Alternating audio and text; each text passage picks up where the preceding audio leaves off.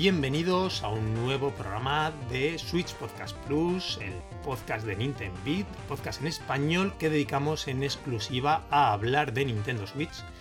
Yo soy Rafael Blasco, me acompaña Joan Bastida. ¿Qué tal, Joan? ¿Qué tal?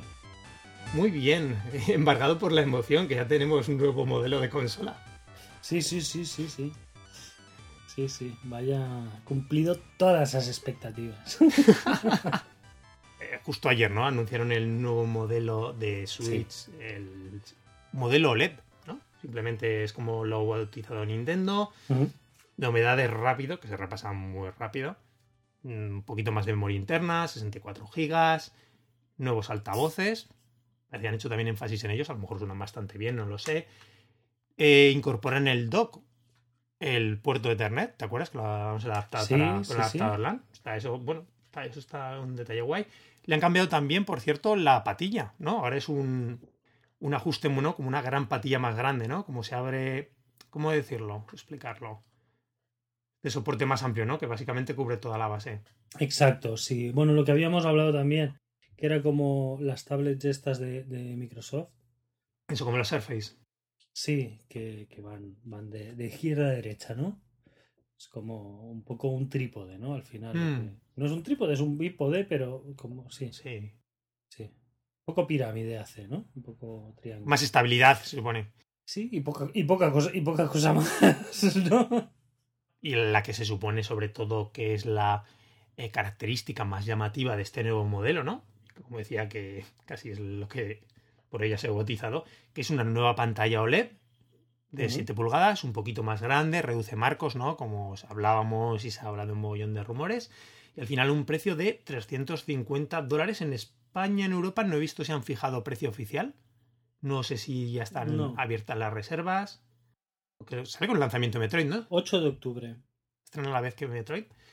Lo cual en ese sentido también dice mucho, ¿no? O sea, para bien, me ha- pero me hizo mucha gracia, te lo comentaba Joan, a lo mejor, porque todos íbamos, bueno, con esas expectativas también por todo lo que ha habido con los rumores, filtraciones y demás, Sí. de que a lo mejor esperábamos un modelo tirando sobre todo a una mayor potencia.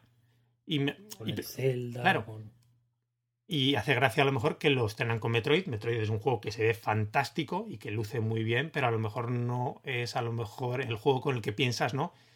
A lo mejor no es el Zelda 2, Claro. el Breath of the Wild. Claro. De- Desde luego, a lo mejor no. pero, pero bueno, sí, a ver, es, eh, es una revisión, o sea, no es un nuevo modelo como, como se estaba planteando, ¿no? Eh, al final, quien ha acertado más, yo creo que ha sido Vandal. ¿Qué, qué dijo Vandal exactamente? Vandal habló de, de básicamente una pantalla OLED un poquito más grande, reduciendo marcos y un par de, de detalles más en Vandal que yo recuerde en la información que ellos tenían no hablaron de chips ni de hostias, ¿sabes? Entonces, Tendría que mirar ahora para revisarlo, ¿sí? Sí, creo, si no recuerdo mal, creo que son los que los que atinaron más, porque hubo mucha gente que se tiró a la piscina. Luego empezaron a recoger cable, ¿te acuerdas? De bueno, esto a lo mejor no sale ahora, sale más tarde, sale. Eh, no te digo yo que se haya mezclado este modelo con, Esto es lo que iba a comentar, sí.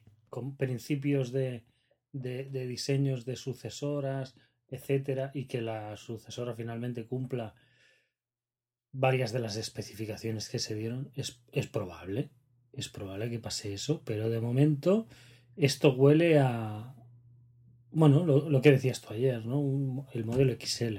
Sí, pero incluso ni XL, ¿no? Es lo que te comentaba yo. Me llama la atención esta revisión de Nintendo porque la veo con el- el- de las que menos atractivo, ¿no? En, a lo mejor a nivel, pensando sobre todo vamos a nivel portátiles, ¿no? Porque en las revisiones de Nintendo, cuando ha sido a nivel sobremesa, siempre han sido a modelos de última par- ¿no? De última etapa de generación, de reducción Sí. de costes para ofrecer normalmente una consola más barata, tanto de producir y a veces también para el consumidor, ¿no? Eso ha sido históricamente en sobremesa.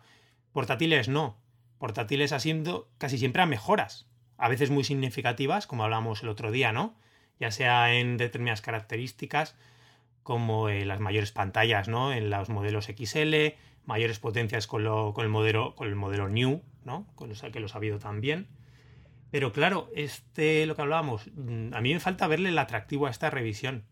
Incluso verle un poquito el sentido. Porque, bueno, están bien muchas de las características que hemos comentado hace un momento.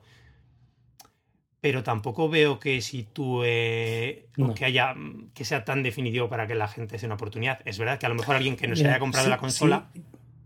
Yo creo, yo creo que si costara igual y viniera a reemplazar, digamos, en plan, el modelo actual se queda fuera y poco a poco se va a ir reemplazando por este. Ok, pero definitivamente va a ser un tercer modelo de Switch. Eso parece al principio, ¿no? Van, a, van a haber tres modelos de Switch. Entonces es, por 20 euros más tienes media pulgada más de pantalla en portátil. ¿No? Y más brillo, más contraste, ¿no? La calidad de la pantalla OLED. Pero, o sea, entiendo que es algo que te puedes plantear y que puedes decir, oye, vamos, si te compras la consola nueva, pero que no creo que mucha gente vaya a hacer el cambio. Yo no voy a hacer el cambio, ¿eh? No, no. O sea, por, por un poquito más de pantalla, yo no, no me gasto 350 euros. Y no sé yo si el mercado a estas alturas está para eso. No sé. Ya, ya, veremos, ¿eh? Luego cómo funciona y tal, ¿no? Pero. Pero vamos, yo creo que la rebajita de precio debería ir cayendo ya este otoño, ¿no? En el modelo normal. Creo yo. No lo sé, hombre, lo que decimos, si las ventas siguen igual de bien que van hasta ahora. Sí, no, pero ellos ya preveían que empezarían a, a no ser como las del año pasado, hmm. un poquito menos y tal, ¿no? Bueno, pues sí, pero por ahora, claro, fíjate, otoño no lo sé, claro, cómo irá este último trimestre. También es verdad que yo datos de Norteamérica y Europa no he visto, pero en América crean, creo que eran muy buenos. En Japón siguen vendiendo más que el año pasado y el año pasado fue una animalada. ¿Sabes? Yo creo que a, la posible baja de precio, yo creo que todavía le queda una temporada. Tampoco a lo mejor si llega, ¿vale?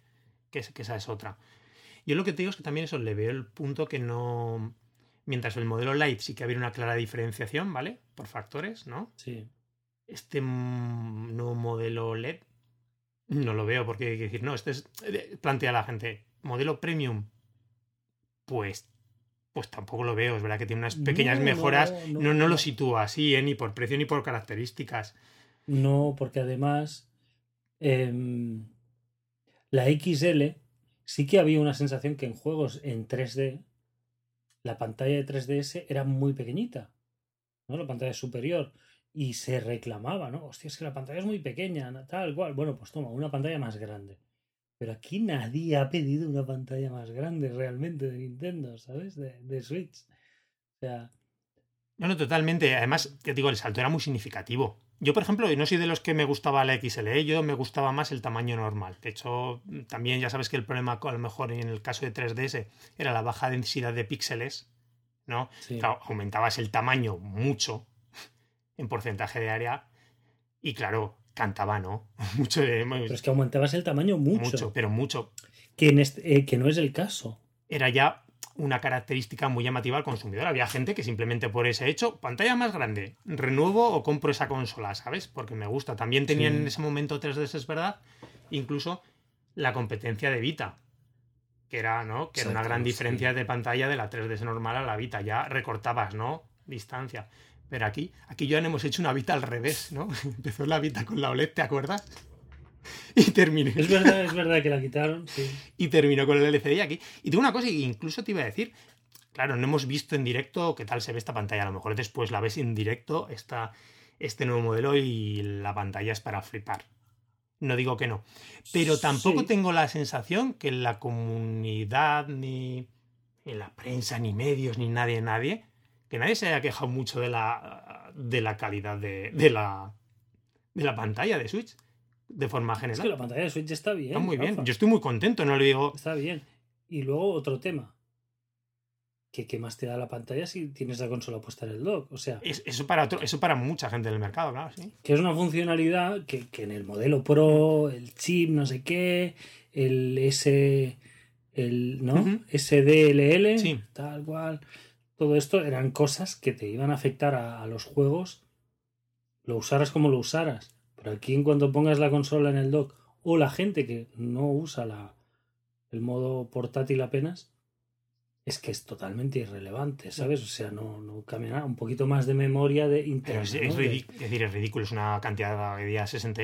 Lo poquito que ha aumentado. Te, está vas a comprar la SD Claro, igual. ¿no? Te vas a comprar una SD de mínimo 128 al día siguiente, como haces.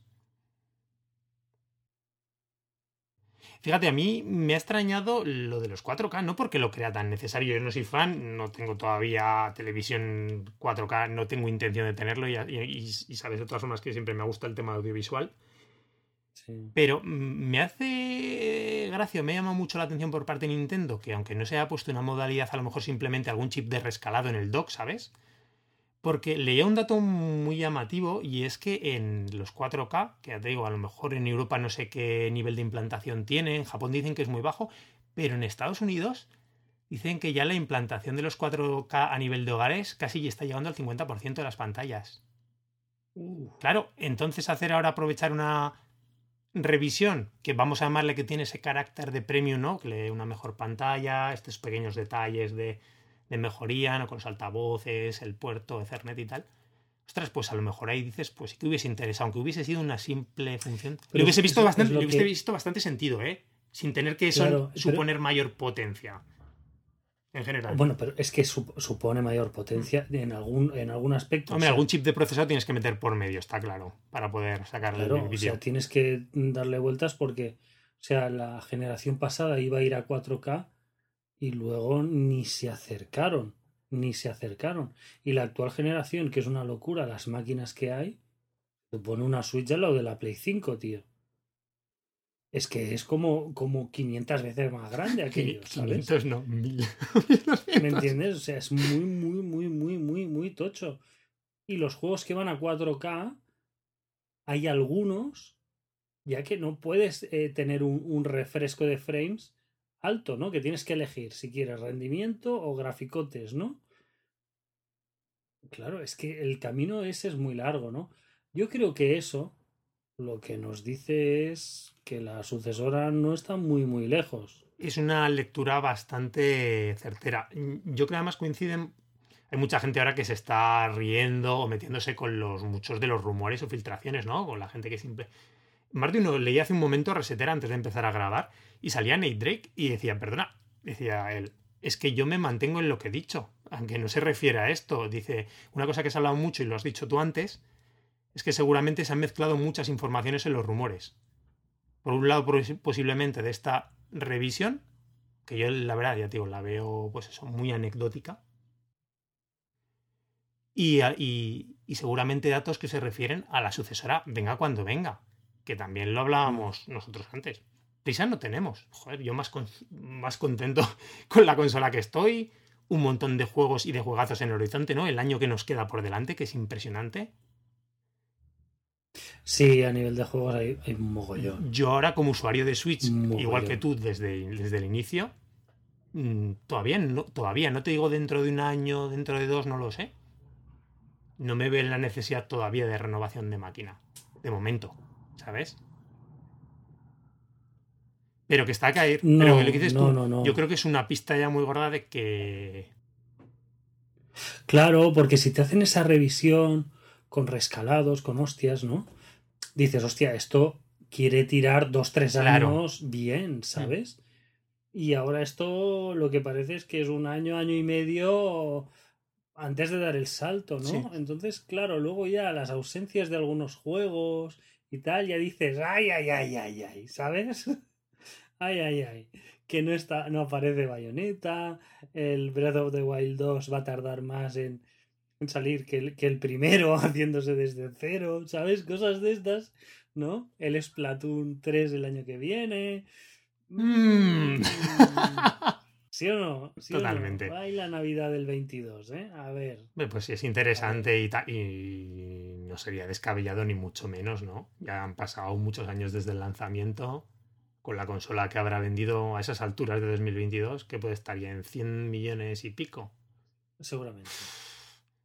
Pues ahí, tener un- sí, sí. una sucesora a esas alturas, ya veremos en qué línea, ¿no? Si muy Sí. continuista o no. o- Y si logran de alguna manera que se comparta parte del catálogo y tal, tal como están haciendo las actuales consolas. ¿Sabes? Que, Mm. Pues sí. Digamos, puedes tener dos. Que esta sea la, la. La Switch low cost, digamos, ¿no? Mm. Y que la otra te llegue, te llegue más allá. Veremos. Veremos, sí. Yo te digo, y por concluir, si te parece yo en el tema a nivel personal, la verdad es que me ha parecido de las revisiones menos interesantes que ha sacado Nintendo. Ya te digo, para el usuario, desde mi punto de vista, no le veo ni un gran atractivo ni le encuentro mucho sentido. Por supuesto que para Nintendo lo tendrá, ¿no? Y que y lo que te decía, y también le respeto mucho el, el rollo de que vayan a su bola, ¿sabes? De que no estén aquí siguiendo necesariamente esta moda de revisiones a mitad de generación, ¿sabes? Ellos llevan su marcha, hacen esto, seguramente lo tengan estudiado y quizás yo me creo que ese modelo o esa pantalla OLED no a la gente le llama atención, pero puede que ellos vean que sí, ¿sabes? De que tienen un ellos tendrán sus estudios de Mira, a mí, a mí, ya te digo, me da un poco igual. ¿Sabes? Si les funciona, si no les Claro, funciona claro, y claro. tal, la consola va como un tiro, no va a afectar negativamente. Eh, a mí me tenía preocupado porque por el tema del dinero, porque es eso, de aquí a final de año nosotros tenemos un calendario de uno o dos juegos al mes de los tochos, Sí. más o menos, sí, sí, sí. más o menos. Mucha, O sea, es que mucha año, cosa ya desde ya. Claro, desde ya, desde este julio, sí, sí, que pasado mañana sale ya el, el Monster Hunter Stories 2. Pero, bueno, pues el estrés ese de hostia, una consola nueva, no sé qué, tal y cual, con todo esto, uff, no, no llego. Bueno, pues ahora ya llego. ¿Sabes? Me compro los juegos y ya está. Y la consola, pues otro año será. Y listo, tío, sin ningún problema. Sí, sí, sí. Está claro que por lo menos creo que a este perfil de gente, ¿no? De early adopters que hemos sido nosotros y otros tantos que no Sí. ofrece eso, un gran atractivo que te invite a la revisión. Hay gente que ha hablado, ¿no? Porque parece que como te sientes obligado, yo nunca me he sentido obligado, ¿no? Si me gusta y me, y me cuadra con lo que le pido a la consola, las características que me ofrece, El que se sienta obligado. o sea, Pues eso. es pues eso, es que lo de la gente y me llama la te atención. algo, ese tipo de razonamientos. algo y ve- o sea, si por ver un anuncio te sientes obligado a comprar eso, en fin, ¿sabes? O sea, Sí. el poder de la publicidad, etcétera, pero yo qué sé, tío, o lo quieres o no lo quieres, Mm. si no lo quieres no te lo compres. Ya está. Sí, sí, sí, sí. Totalmente. Bueno, pues esta ha sido la Nintendo Switch modelo LED. Sí. Nuestra Nintendo Switch Pro, nuestra Nintendo Switch Pluff, que decías tú. Pues, Pero, pero bueno, ha caído y tampoco ha sido en el sentido. Lo decimos porque tampoco ha sido una decepción a nivel. Vale, ha sido pues vaya revisión más. Sí, Ah, bueno, pues vale, sí. pues a- esperamos a lo siguiente. De indiferencia, indiferencia, sinceramente. Yo creo que es el mejor calificativo, por lo menos desde. En eso creo que coincidimos bastante, ¿no? Yo en este caso las opiniones. Yo creo que es una muy buena forma de llamarlo. Pero bien, oye, seguro que hay otros oyentes que les parece. Que les gusta mucho. Claro, a lo mejor gente que en modo portátil le pega mucho y eso, pues puede ser una opción muy maja. Si le gusta ese tipo de pantallas. Yo tengo la curiosidad de que la tecnología OLED. Si puede mejorar, aparte de tema de contrastes, que sé que es mucho mejor, profundidad de color y demás. Tema, por ejemplo, que a mí sí que a lo mejor es más problemático de cara cuando saco la consola fuera, el tema reflejos, ¿no? No sé si necesariamente, pero yo entiendo que eso es No aparte de la tecnología OLED, que es más de tecnología ante reflejos de la pantalla. No sé.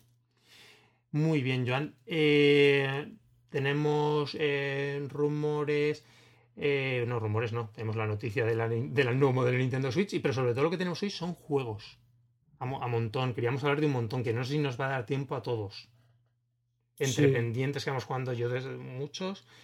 Eh, y si quieren nos vamos lanzando ya. Vale. ¿Con qué te gustaría que empezara con alguno en especial? ¿Qué tienes más ganas? ¿Ir a con lo que más te ha gustado, de más a menos, de menos a más? Lo que me da- me- más miedo me da de menos a más es que se nos haga después muy tarde y que no lleguemos al mejor. Pues empiezo con Tangle Tower. Guay.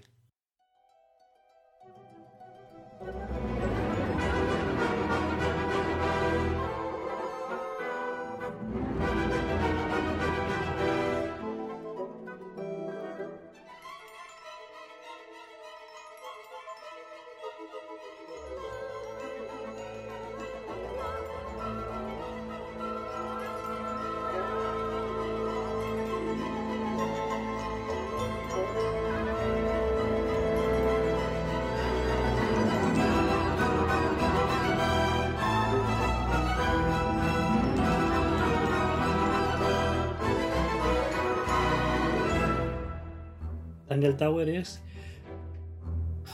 una, es como una aventura gráfica, pero ya empieza a, desconectarse, ¿no? El, eh, me empieza a dar la sensación. Los juegos de misterio, ¿sabes? Y empieza a ser un género ya en sí mismo, ¿no? Porque hay mecánicas de la aventura gráfica que no usa y hay otras que empiezan a ser comunes, más o menos, ¿no?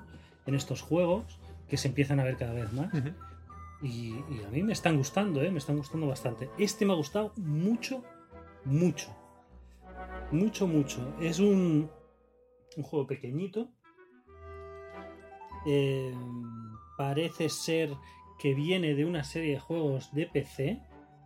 ¿Sabes?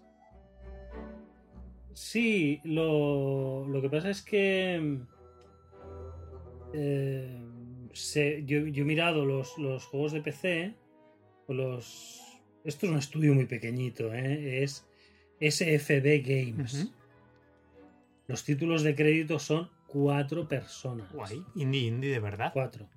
Luego cogen eh, sonido y banda sonora, ¿no? Pues lo ha hecho fulanito menganito. El doblaje, traducción, pues eh, tal, ¿no? Pero lo que es el, el, grueso del juego es, un estudio muy, muy, muy pequeñito. De esos juegos eh, he visto uno o dos en PC. El salto es muy grande, ¿sabes? Quizá hayan cambiado algunas cosas, el estilo de juego, lo que sea. ¿El salto en qué sentido te refieres? Eh, visualmente, en el arte, ¿sabes? El, estilo gráfico y tal. O sea, mayores valores de producción, ¿no? En general. Mm, no sé yo si. Seguramente, ¿eh? Claro que sí. No es lo mismo un estudio tan, tan, tan, tan, tan chiquitín haciendo su primer juego que haciendo ya el tercero o, o así, ¿no? Claro. Pero quizás se les ve más maduros, ¿sabes? Más maduros que no el presupuesto que seguro que también. ¿eh? El estilo de dibujo y tal, ah, muy evolucionado, ¿sabes? Muy, mucho más, más guay. Em, es un juego que trata de. pero ya te digo que esto me, llama la atención porque siendo segundo o tercer juego de, de, los mismos personajes, no lo pone en ningún lado, ¿sabes? Stangle Tower, punto. ¿No? es cuando te pones a buscar que, ah, que había más, ¿no? ¿Y relacionadas, en teoría, esas entregas anteriores? No, no, no, no. Pero los, los dos protagonistas son los mismos. Bueno. Bueno, en este caso están los detectives Grimoire y Sally, que son los dos personajes que se ven pues en la en el icono, en las imágenes y tal, ¿no? Que los llaman porque ha habido un crimen muy misterioso en una especie como de mansión que hay en una isla eh, en medio de un lago, pero un lago un poco extraño, ¿no? Con cosas raras. Y es una, una, chica que está pintando un cuadro y eh, mientras pinta el cuadro de, de, me parece que su tía, está la tía de modelo, eh, la tía se desvanece, se desmaya y cuando despierta la chica está muerta, la han acuchillado, no hay arma en, e, la escena del crimen, tiene una, como una herida de arma blanca en el pecho y en el cuadro parece ser, eh, parece que la tía está sosteniendo un cuchillo, ¿no? Y cuando hacen la analítica, ese cuchillo tiene sangre, no es pintura roja que tiene. Y es como, oh Dios mío. Entonces lo que se trata es de ir pues picando aquí y allá, ¿no? Y, cuando encuentras algo interesante lo guarda como pista en el, digamos, en la libreta, ¿no? Del detective. Luego vas habitación por habitación, eh, hablando con los personajes, ¿no? Haciendo interrogatorios, sabiendo un poco su versión de los hechos, dónde estabas, en qué momento, qué hiciste, dónde fuiste, ¿no? Todo, todo muy clásico, muy. Es muy Agatha Christie. Este. Este juego. Sabes que. No sé si. Si tú has leído mucho a Poirot. No. No, no, no, no. Tengo pendiente ahí de novela de misterio. Eh, Poirot tiene un esquema muy. muy marcado, ¿no? Que muchas veces, eh, por ejemplo, en Sherlock Holmes todo empieza siempre en el despacho de Sherlock Holmes, ¿no? Está, están Holmes y Watson ahí sentados y viene alguien a pedirles ayuda porque ha pasado no sé qué, lo que sea, ¿no? Pero Poirot no siempre. Muchas veces Poirot es, es, el gran gafe de la, de la, historia de las novelas de misterio, ¿no? Poirot coge un tren y matan gente, coge un barco y matan gente, tío. Y, y, esto no es broma, Poirot va al dentista y muere el dentista. Hostia, vamos a ver, que es un poco extraño, ¿no? Entonces lo que se dedica es a entrevistar a todo el mundo, ¿no? Es, va personaje por personaje, siempre es un elenco cerrado, ¿no? Lo que hay en, en estos misterios. Y es el juego de tú querer intuir, ¿no? ¿Quién ha sido? Y esto sigue igual, ¿vale? Vas personaje por personaje hablando. Eh, entonces tienes tú que ir más o menos comparando tus pistas con los interrogatorios que haces. Hay algún puzzle de cositas, ¿no? Que estás en una habitación y hay un artefacto, ¿no? Una caja, ¿no? Con una combinación que es un puzzle extraño, ¿no? Y tal. Y bueno, pues haces el puzzlecito. Pero más allá de estos puzzles, que es lo que te sueles encontrar más en una aventura gráfica, la base del juego es esos diálogos y luego tener que compararlo con tus pruebas, ¿vale? Hay muchas veces que eh, todos los personajes tienen una sospecha, ¿no? Eh, y, tú le pones cuando entras en el, en el cuadro de diálogo de las sospechas que tienes unas pruebas que hacen que no, no encajes su, su, versión o algo que te ha contado con algo que tú has descubierto, ¿no? Y entonces es un sistema que tú tienes, eh, pues te ponen eh, como un menú, un repertorio de objetos de tu inventario, de personajes, ¿sabes? Y tienes que formar una frase, ¿no? Y hay una rueda con trozos de, sentencias, de, frases. De frases, ¿no? Entonces tienes que coger, pues, los tarros de pintura, ¿no? Los arrastras, clic. Estaban rellenos con no sé qué, porque fulanito, ¿sabes? Oh, qué curioso. Tal, y con la rueda quería uh, culpar a no sé cuánto, ¿no? Entonces es un sistema que te hace estar atento a la historia y te hace ver, aunque sea sencillo y tú estés siguiendo el hilo bien, ¿sabes? Eh, estás sintiendo que lo estás haciendo bien, ¿no? Porque no es un sistema de ensayo y error. No, no, no te sale, ¿sabes? O sea, no, si te meten cinco o seis objetos, cinco o seis personajes, no puedes ir a voleo probando con cinco o seis versiones de una frase al principio y cinco o seis versiones de una frase al final. No te va a dar el ensayo y error con tantas variables, ¿no?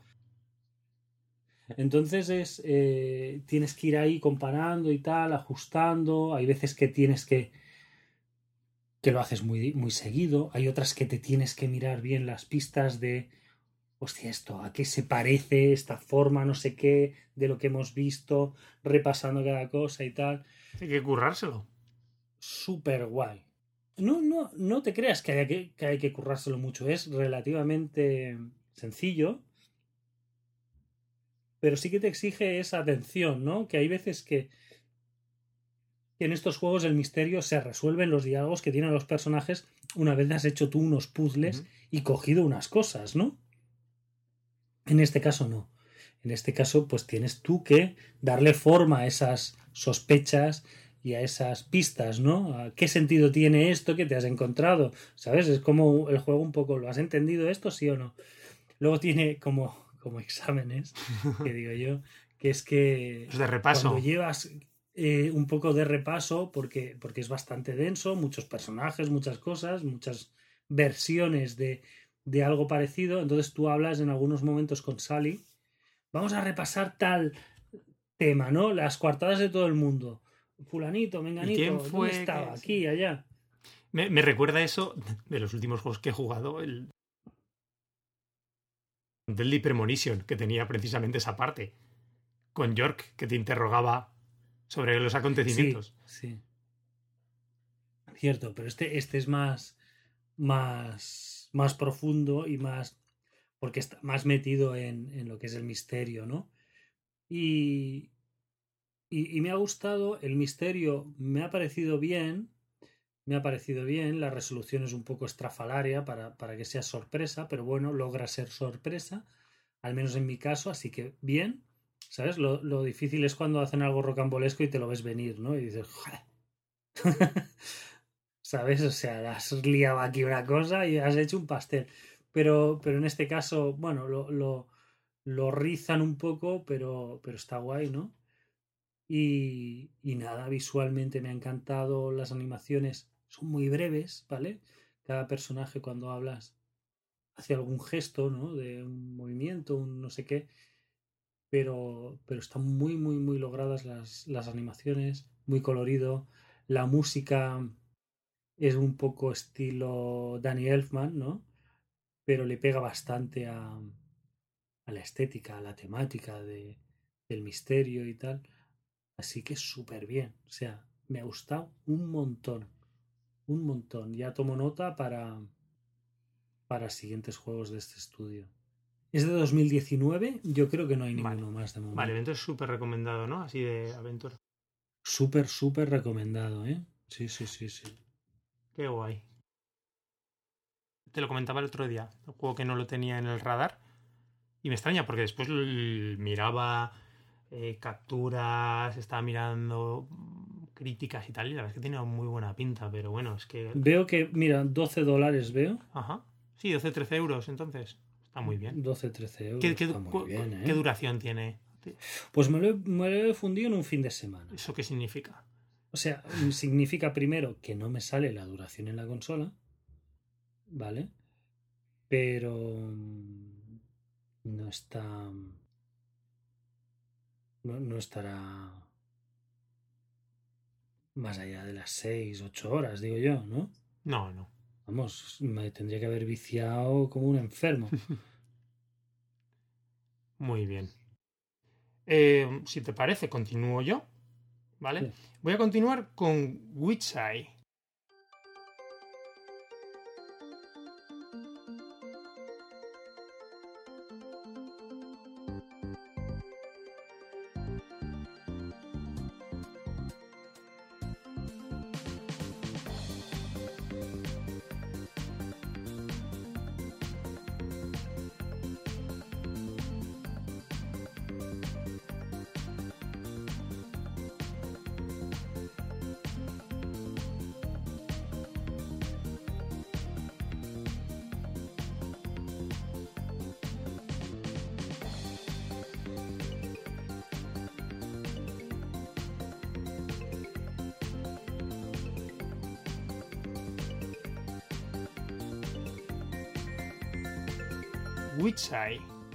Juego que también desde hace muchísimo tiempo le tenía echado el ojo. ¿Cómo, ¿Cómo, se escribe esto? ¿Qué es? ¿El ojo de la bruja? Exactamente, Witch Eye. Vale. Eh, es uno de los títulos menos conocidos que ha publicado Devolver Digital. Que ha publicado ¿no? en el escenario indie de la consola un montón de juegos con, con mucha fama. Sí. Pero yo creo que este es de los que han pasado más desapercibidos de los que tienen es desarrollado por Moonkit, se llama desarrollador. Eh, bueno, ¿por qué se llama El Ojo de la Bruja? Como decías tú hace un momento. El planteamiento, ya te voy a explicar de qué estilo es, porque se define como plataformas, pero tampoco lo metería yo exactamente ahí.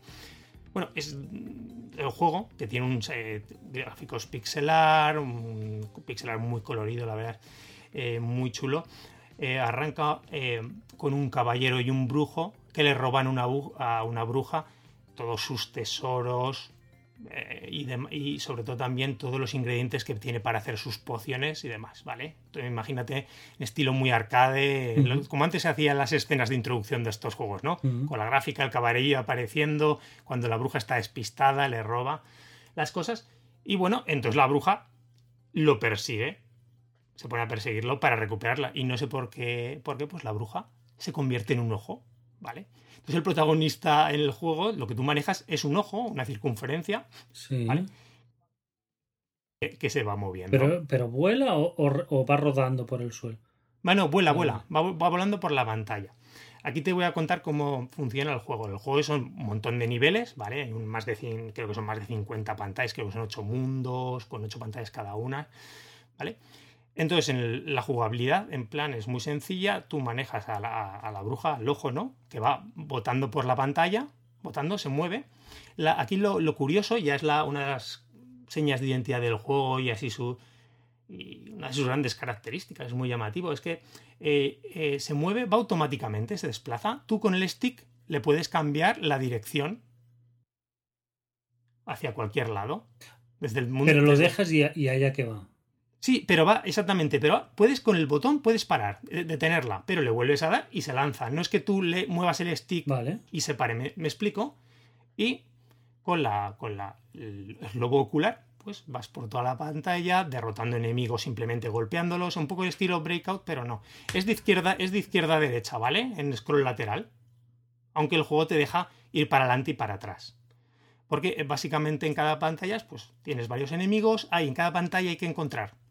Bueno, tienes que encontrar, se supone hay tres, diamantes de un color, un diamante, tres diamantes verdes, un diamante azul que es un poquito más difícil, que están a veces escondidos, te los puede dar un enemigo, puede estar detrás de a lo mejor escondiendo un bloque o después el juego se las ingenia para en cada pantalla, y eso me ha alucinado, la calidad del diseño de niveles, no solo plantear los cambios de enemigos, de patrones, están, cambia cada, cada nivel de ideas, de ya no solo de ideas, sino gráficamente. A lo mejor un, el primer nivel puede estar ambientado en las cavernas, ¿sabes? Las cavernas típicas de videojuegos, pero cada nivel es diferente, va cambiando, son niveles muy cortitos, a lo mejor te va a costar dos minutitos. Es un juego, se ha definido, algunos críticos he visto que lo definían como de plataformas. A mí me cuesta definirlo de plataformas cuando no hay saltos, ¿sabes? Tiene este toque más, toque arcade, por decirlo así, pero es verdad que tampoco es puramente arcade, no vas a una a una mayor puntuación, incluso, ya te digo, te paras a explorar los niveles, te puedes ir de adelante para atrás buscando estos diamantes que te digo, o incluso después en cada mundo hay un par de objetos que, ostras, están como de estos que te dicen los ingredientes de la bruja, ¿no? El ala de murciélago, el, yo qué sé, cosas así. Pues están súper escondidos los escenarios. Pero unos escenarios que son muy sencillos, que te digo, de izquierda a derecha. Porque yo la primera vez que vi este juego, el Witch Eye, no sé si había leído en algún sitio que era como un Metroidvania. Para nada, ya te digo. Niveles cortos, empiezas en el punto A y terminas en el B. Y simplemente en medio derrotas enemigos y encuentras los, los coleccionables. ¿Y esto qué? Lo, lo del Metroidvania, tío? En cada nivel, en muchos tienen como pequeños niveles, o sea, pequeños jefes de nivel, ¿sabes? típicos de mitad de nivel. Están niveles, por supuesto, los grandes jefes al final de, de cada mundo. No sé, mm, me ha sorprendido para muy bien. Es un juego cortito, en principio, ya te digo, los niveles te quieres ir a saco y no te quieres parar a detener a buscar las cosas, pero para mí es gran parte de la gracia, porque después te sorprende lo bien escondidas que están las cosas, lo bien diseñadas, sin ser cosas locas. Bueno, algunas dices, ostras, porque oye, si es un, lo que te digo, un espacio, una pantalla cuadrada, que tampoco no vas en ningún momento vas, para arriba, en ningún momento vas para abajo, ¿sabes? Que no hay un, una, una exploración, no en un nivel, así en varios, a varios niveles dentro del mismo. Ostras, se las ingenia de manera súper chula. Eh, pues la verdad me ha sorprendido por un juego muy trabajado, muy bien hecho, con un tipo de jugabilidad que no me recuerda a nada tampoco, ¿sabes? Te decía, no, te, como referente a este tipo de juego. Muy, muy suyo en ese sentido y por eso muy, muy original, pero a la vez con todo ese sabor clásico por la jugabilidad bastante sencilla, ¿vale?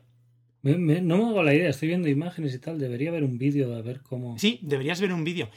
Tiene también, porque inicialmente, creo que se lanzó inicialmente para PC, también después con la parte de Switch se hizo una versión móvil en que en teoría estos cambios de dirección de la, del, ojo los puedes hacer con, el, con la táctil, que se puede también jugar con la táctil. Y supongo que un doble toque, un toque parará, ¿no? Porque a lo mejor en un momento tienes que meter a la bola, la quieres meter en algún sitio muy concreto, muy específico, o pararte justo antes del ataque de un enemigo y a lo mejor lo haces con un doble toque táctil, no sé cómo es el control. Eh, lo, he probado dos minutos, pero a mí la verdad lo he disfrutado más jugando simplemente con el stick y, el botón. Y, ya te digo, me ha, me ha, sorprendido muy para bien, me ha gustado mucho, mucho, mucho. Es un juego más muy baratito, que son 4 o 5 euros. Mm. Muy rejugable, lo que te digo, pasarlo relativamente fácil, ¿no? Llegar de los niveles hasta el final. El, además, el juego es muy generoso en cuanto que te da muchos puntos de, de vida. Por lo menos en el modo fácil, que es el del pasado, también esto en el, en el difícil. Pero lo chulo es que en el modo difícil no se, no se limita y tiene que ir otro modo más, o sea, otro modo, ¿no? Que te vas desbloqueando. Está muy bien el sentido de que cada uno de los modos que veo no simplemente lo hace más difícil que te quiten más vida tal, si es que han visto que empiezan a remezclar escenario, ¿sabes? Empiezan Sí. a, re- a remezclar los sitios, los escondites de los objetos, que al final se vuelve la gracia, ¿no? En curarte. Y a mí te digo una cosa, no lo tengo al 100%. Hay sitios que dices, es que no sé dónde buscar porque el escenario es muy limitado. Y tiene pequeños puzzles, es que no son puzzles tampoco, pero en sí a veces buscarlo, imaginártelo cómo tienes que conseguirlo, es un puzzle en sí, ¿sabes? Mm. Ahora me da pena porque no me sale ningún ejemplo concreto para ponerlo. Pero para mí, eh, te lo digo en serio, muy recomendable. A lo mejor es alguien si no se hace la idea muy bien, como lo estoy explicando, de verse un vídeo. Pues tomo, tomo nota porque no, no lo tenía fichado, ¿eh? Muy curiosote. Yo te digo, veo imágenes con el ojo y tal, pero no me hago bien bien la idea esto que dices de, de la dirección, del Claro, es que tú lo ves, ¿sabes? es, va solo, por decirlo así. Entonces tú le vas a la izquierda y se va hacia la izquierda, o bueno, es en cualquier dirección, ¿no? Que le das el stick. Y cambia. Que podría eh, usarse con botones, ¿no? No, bo- no, botones no. O sea, botón, el botón lo único que te hace es que te para. En un momento te detiene. Por si quieres reenfocar la dirección o no quieres que se Sí, choque. pero quiere decir que, que eso, ¿no? Con, con el arriba, abajo y tal, un poco. No porque a lo mejor, porque sí que muchos vas a jugar con, con muchos ángulos. No te para que yo, de hecho, con cruce- creo que la cruceta no la admite los botones direccionales. Necesitas la multidireccional. Muy chulo, muy chulo, muy recomendable. Ya digo, de los, creo que es uno de los juegos así más tapaditos en el, en el catálogo que tiene Devolver, ¿no? Que siempre yo creo que sea, lo hemos hablado mil veces. A ver si hay una, una editora indie, ¿no? Que tiene juegos de calidad y variados es esta. Y yo creo que la gente, por lo menos, vale la pena que se, se pare echarle un vistazo. Así que ya te digo, muy, muy, muy recomendadito. Ya es, creo que, creo que salió el año, no sé me acuerdo si fue 2020 o finales del 2019. Tiene un tiempecito en la consola. Pues eso de esto que siempre lo, vi- lo ves, te llama la atención. Más en un juego que es muy goloso, ¿no? Por el precio. Sí, claro, 4 o 5 euros. Si dices que está bien, es de- el típico que te, que te apuntas en Mm. cualquier momento. Sí, sí. sí, sí, sí, sí, totalmente. Y, además- y ya te digo, y te picas, ¿eh? Y a la gente que es encontrar todo, que para mí después se convierte en la gracia, ¿no? Es como, ya te digo, y, no- y a veces no tan sencillo, algún enemigo final que, que te cuesta un poquito pillarle el punto. y tal. Pues bueno, con eso termino lo que te quería contar de, de Witch Eye. Muy bien. Yo voy a pasar, si te parece bien, con uno exclusivo de la consola que llevaba años siguiendo. A ver, espera que Es el, el Marvel. ¡Ah, tío, ostras! Ultimate ¡Ostras! Alliance 3, Ostras, claro. exclusivo de la consola.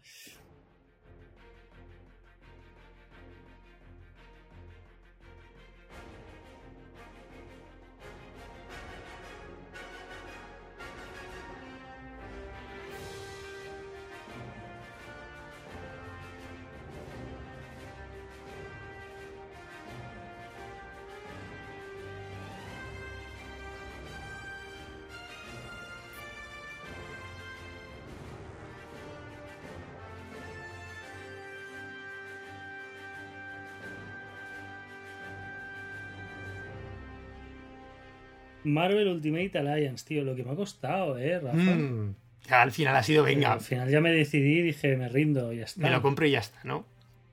Porque sí, sí, siempre. Este es el típico que en un año. ¿Qué va? que se ha encarecido, tío. No ha bajado. Ha subido 10 euros el precio con el tiempo, ¿sabes? Sí, es verdad que no es un O sea- juego que se pueda ver ni de oferta ni cuando hacen ¿no? las Nada. típicas rebajas a lo mejor. Yo siempre lo veo a 60, 60, 60, 60. Últimamente a 70. Y entonces estaba, creo que en Francia o Italia o y tal, estuvo a 50 unos días. Igual ahora ya empieza a bajar a 50 y tal, ¿no? Pero dije, bueno, pues lo pillo ya, tío, lo pillo ya porque esto es, es un sin vivir. Em, Porque una cosa, Joan, este, este lo publica Nintendo, ¿no? El Marvel. ¿Lo publica Nintendo? No lo sé si lo publica Nintendo, ¿eh? Yo pensaba, pensaba que a lo mejor sí. Mm, No me suena, ¿eh? A lo mejor tuvo una tirada muy corta, ¿no? Se agotó a lo mejor de lanzamiento y después. Me extraña, ¿no? Mm, No sé, no, porque hay... Teniendo el tirón que tiene Marvel, ¿no? Que no. Claro, y además es distribuidor Nintendo. Pues- Equilico, mira, resulta el misterio, Rafa. Sí, pero fíjate, Nintendo sí. incluso con sus propias franquicias que funcionan muy bien en todas las tiendas, grandes distribuidoras como Amazon o cualquier, siempre te encuentras, ¿no? Stock, a veces ajustan un poquito más el precio, pero es la verdad lo que has dicho tú, ¿eh? Que no había forma. No, no, no, claro, o sea, tú vas a por el Zelda y te lo puedes encontrar a 50 55 euros. Este juego, tío, o sea, 60 70. Fíjate. Bueno, es igual. La cuestión, es un juego del Team Ninja. Ah, es verdad, es el Team Ninja. Es del Team Ninja. Es del Team Ninja, un juego de Marvel, del Team Ninja. Eh, machaca botones y tal, que dices, bueno, pues me ha gustado un montón, ¿eh? Es un machacabotones, no tiene más. Lo que pasa es que, bueno, pues es un equipo que tiene, tiene oficio, no hacen nada revolucionario aquí, pero eh, la gracia es, pues que es de Marvel, es un juego de Marvel de pegar tortas a saco. ¿Qué puntos tiene? Pues tiene eh, que hay unos 40 personajes, ¿sabes? A elegir que vas desbloqueando mientras juegas y luego en un modo aparte un poco de retos, ¿no? De repetir pantallas con condiciones, ¿no? Eso está bastante guay. Eh, pues tienes que matar a 200, a, a 200 enemigos, ¿no? Pero luego te- con extras, ¿no? Hazlo en menos de un minuto y medio, hazlo con tal y cual, ¿sabes? Eh, con condiciones de las tortas normales no hacen daño, ¿no? Siempre tienes que ir haciendo los especiales, los cosas así, ¿no? Es un modo bastante chulo. Y ahí hay algunos personajes que solo se desbloquean en, en ese modo. Bueno, total, pues tiene unos 40 personajes que el diseño me gusta un montón porque han tirado de los tebeos, ¿sabes? O sea, Lobezno es bajito y chaparro y va con mallas amarillas y, y cosas así, ¿sabes? Eh, no, no, no han querido ir a por las pelis, ¿no? sí, sí, sí. Sino que han cogido los diseños, pues Inspiraciones más clásicas, ¿no? Tradicionales. Exacto, los cómics y tal, pues es lo que ves, ¿no? El cíclope de la, de la patrulla X, pues va con su uniforme azul, con las gafitas amarillas, ¿sabes? Y el, el pelito así, tal. O sea, es, es el de TVO, es el de TVO. Eh, me gusta eso, ¿sabes? O sea, sí, porque yo he mamado muchos TVOs de pequeño de Marvel. Y mm, cada uno se mueve a su manera. Hay unos que son más rápidos, otros más lentos, unos que si tienen fuego, pues eh, el fuego no les hace daño, ¿no? Ujú. El lobezno, por ejemplo, todo el rato se está curando. Te puedo preguntar aquí, Joan, los, los, eh, los personajes que utilizas. eh, puedes elegir libremente en cualquier momento de la historia. Te los impone, por decir así, el desarrollo del juego. Tú empiezas con los guardianes de la galaxia. Vale. ¿Vale? Estás por el espacio, no sé qué, y las gemas del infinito, ahora todos son gemas del infinito, por todas partes. Eh, entonces van, vienen a la Tierra y pues van encontrando, ¿no? Y en cada pantalla te vas encontrando, pero no con uno o dos nuevos, te encuentras con cinco o seis nuevos en cada nivel, ¿vale? Porque es que hay tantos que es que es un no parar. Y, y entonces eh, cada nivel, digamos, hay unos, unos checkpoints, ¿vale? Un, el punto de Shield, ¿no? Y ahí puedes entrar, ir al laboratorio, que el laboratorio es, pues son lo, lo digamos, el poder pasivo, ¿no? Es un- una rama que vas cogiendo puntos y puedes gastar esos puntos en, pues, un 2% más de daño, un 1% más de vida, tal y cual, pero es inmenso, ¿vale? O sea, Sí, sí, sí. Parece muy poco, pero vas poniendo, vas poniendo, vas poniendo, aquello es gigantesco, es interminable. Y, y entonces puedes tocar estas cosas y cambiarte el equipo.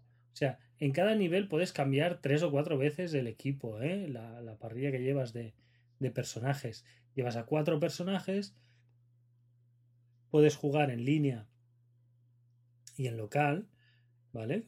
Con los. Cada uno lleva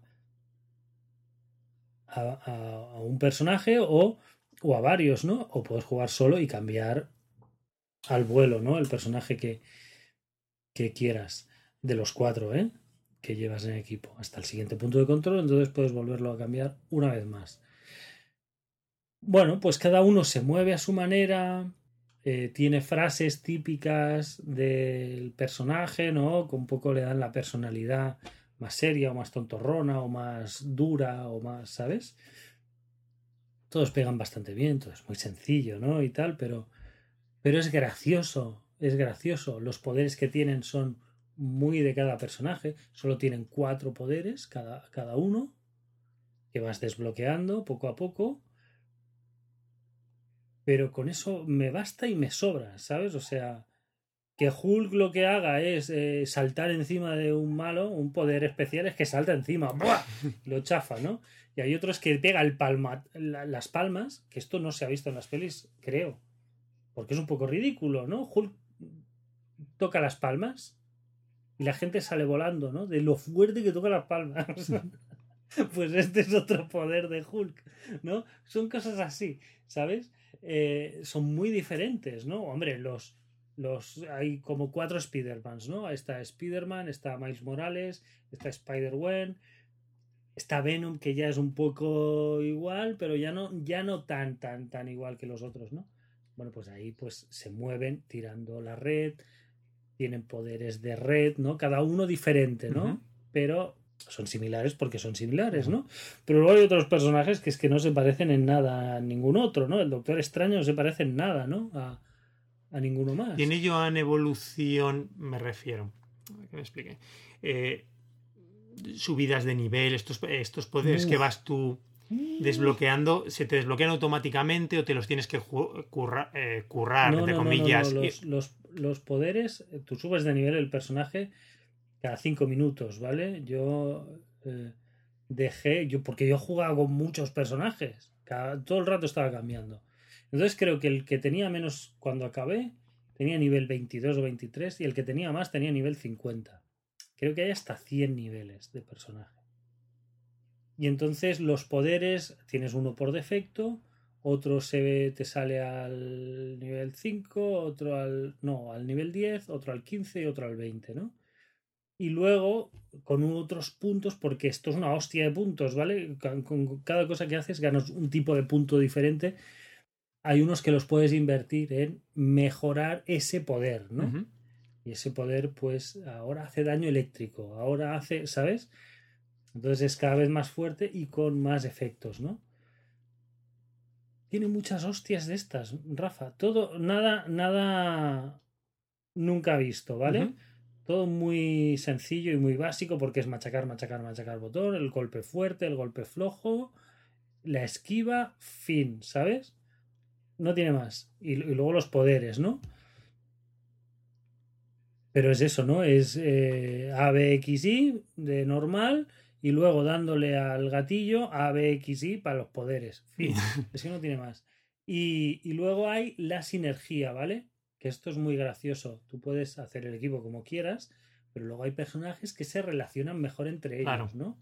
Por ejemplo, los Guardianes de la Galaxia. Tiene su sentido, ¿no? Mejor, claro, hacen mejor equipo que si pones al, al, al Quill de, de los Guardianes con Hulk, con, ¿sabes? Sí, sí, sí. con el, el jinete fantasma y cosas de estas que dices, hostia, ¿qué es este equipo, no? Bueno, pues ese equipo tiene poca sinergia. Cuando tienes un equipo con mucha sinergia, lo que haces es que puedes encadenar varios ataques, ¿no? Eh, o sea, hay uno que hace un, un, un, ataque especial, una magia de estas, pues se le puede añadir otro y se le puede añadir otro y entonces se van haciendo como bolas de ataques. Un combo de magias. Sí, porque es como que un, un uno hace un tornado, ¿vale? De poder especial y el otro tira fuego. Pues si se llevan bien, cuando uno tira el tornado, si eres rápido, puedes hacer que el otro le meta fuego en el tornado, ¿no? Y hagan un poco de, de relaciones así entre los poderes. Muy sencillo, pero son, son, son salsitas, ¿vale? Que te van poniendo y que estás todo el rato ahí apretando botones a lo loco, pero con un poquito de. ¿Me entiendes? Sí. No es solo pa pa pa pa pa, sino que. Hostia, pues ahora cambio a este personaje para, para irme al mogollón. Hombre, ¿no? ya, es por, ya por lo menos es una capita de profundidad que se agradece, ¿no? Claro, claro. Entonces, no, no me esperaba yo que tuviera tanto detallito, tanta capita de, de estas cosas. Y bueno, pues mira, ahora que estamos en casa a tope con Marvel, ¿no? Viendo todas las pelis, ahora todo, todo Marvel, todo Marvel la saco. Las Hero Girls. Pues, ¿Eh? Las Hero Girls también. Eh, Pero esas son de DC. Ah, es verdad, es DC, perdona, Sí. perdona. Sí, sí, sí. Esa está. Me he ido. eso, eh, intentaré echarle el freno para. Porque ya es demasiado. Pero. Pero bastante guay, la verdad. O sea, bastante guay. Lo que más me duele es que los cuatro fantásticos están en un DLC. Y de la Patrulla X, bueno, los X-Men, perdón. Antes era la Patrulla X.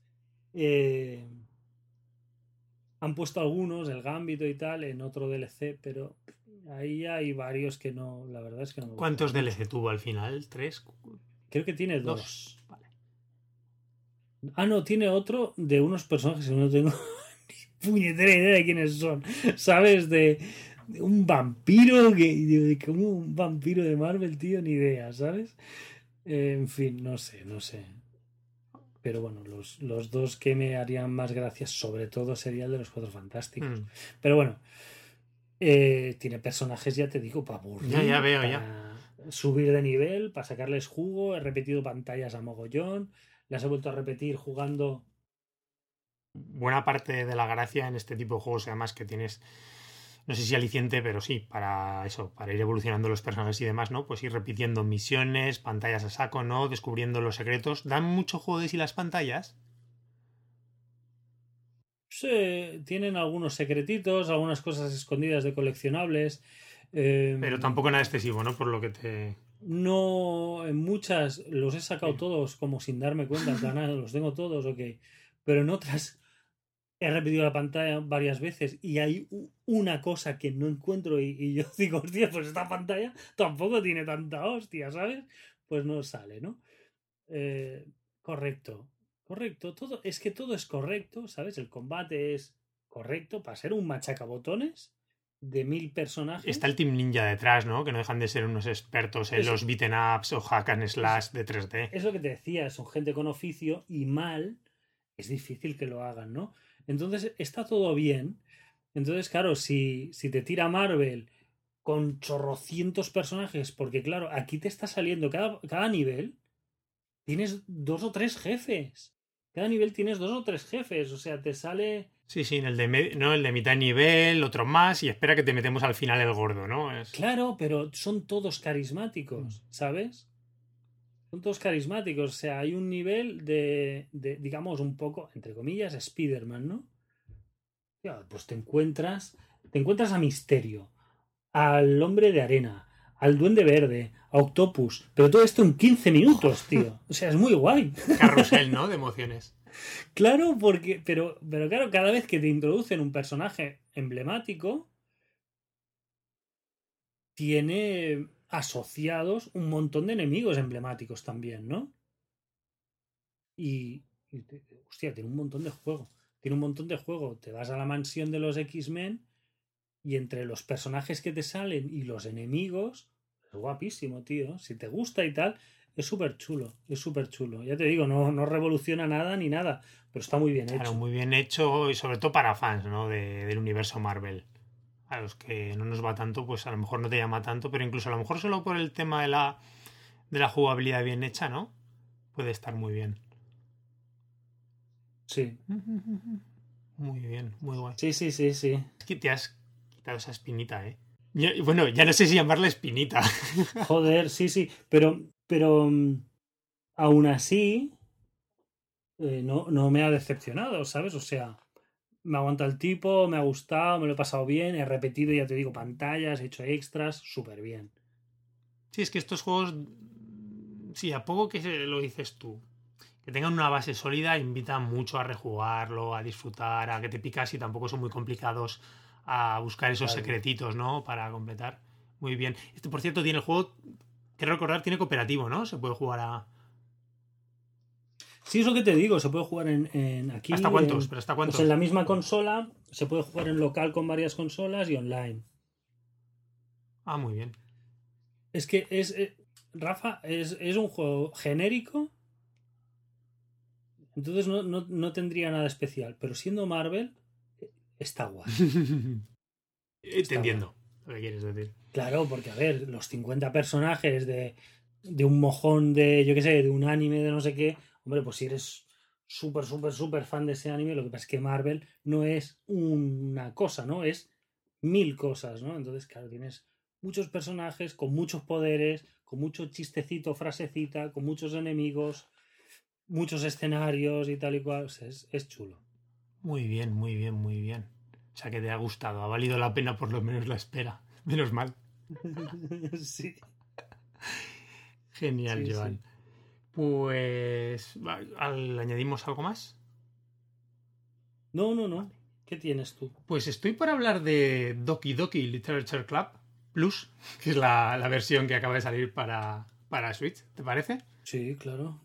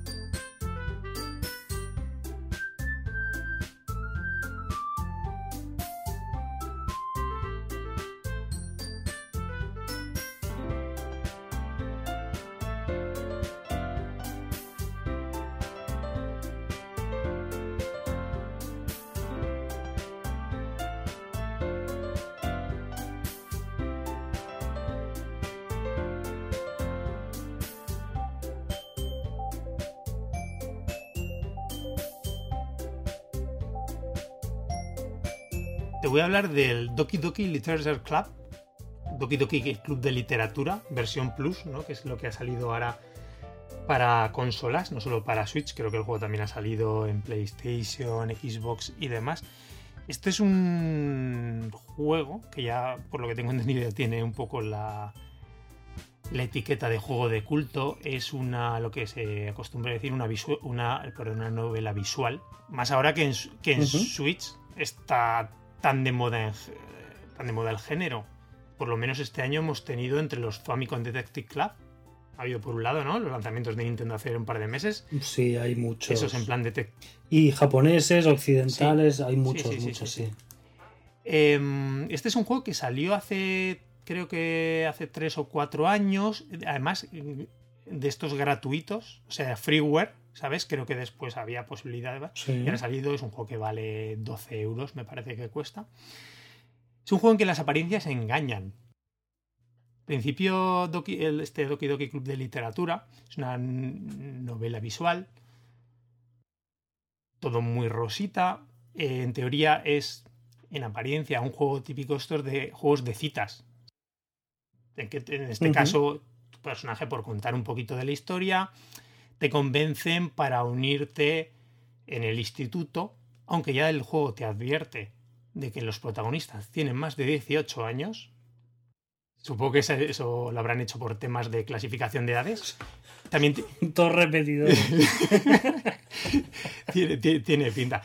También te digo que el, juego ya, ya eh, tiene una clasificación de más 18.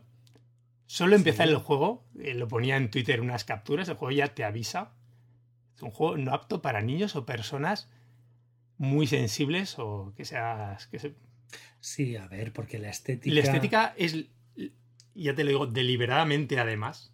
Por lo que veo, es una estética. da para muchas cosas y. De, anime, manga genérico, típico, ¿sabes? Rollo adolescente, más. Sí, más de. Entonces, bueno, pues eso, este personaje que te invitan unas, unas chicas a, a formar parte de ellas de este club de literatura en, supuestamente en el instituto. Eh, las chicas en teoría, pues en, este juego los se llaman los, en inglés se los suele llamar los dating sims, ¿no? Juego de simulación de citas, pues lo típico, que tienes interacciones con las diferentes personajes que parece que todas siempre tienen mucho interés por ti, ¿no? Que al final tienes como ligar con ellas para intentar hacerte desarrollar una relación con una, con una de ellas, al final. Pero el juego hay un momento, y ya digo que no, no es que prefiero no contar spoilers, que creo que también que es un juego que vale la pena a quien le llame la atención jugarlo y disfrutarlo. ¿Es un giro siniestro o algo así? Ya, a ver, el juego de forma sutil va dejando caer cositas. Y a ver, ya sabiendo la fama y cuando ya te dan estos avisos, ¿no? Pues ya te espera. Hijo, y toca temas, mm, a mí por lo menos, que tengo que me han mm, muy perturbadores. Y por no entrar a contar demasiados detalles, cosas muy relacionadas, es un juego, eso se le ha calificado, yo creo que bien, como de error psicológico toca temas muy fuertes, toca temas de salud mental, toques cosas violentas en el juego.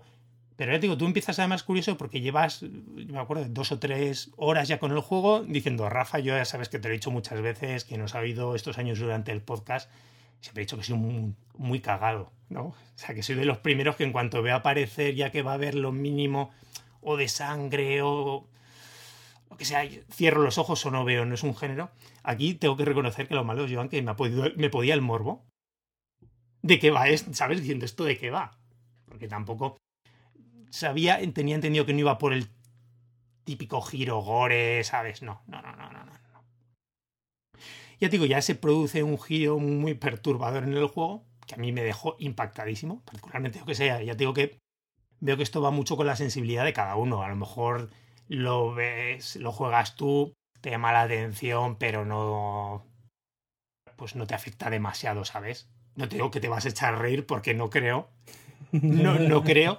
Pero bueno, también todo podría pasar, ¿no? Hay gente que en determinadas películas de terror se pone a descojonarse y otros que. Que, o sea, yo te digo, le he pasado mal hasta el punto alguna noche que me ha costado conciliar el sueño. Me cuesta admitirlo, ¿eh? Con estos años. Yo, yo, yo soy de palomitas, ¿eh? Con las películas de terror.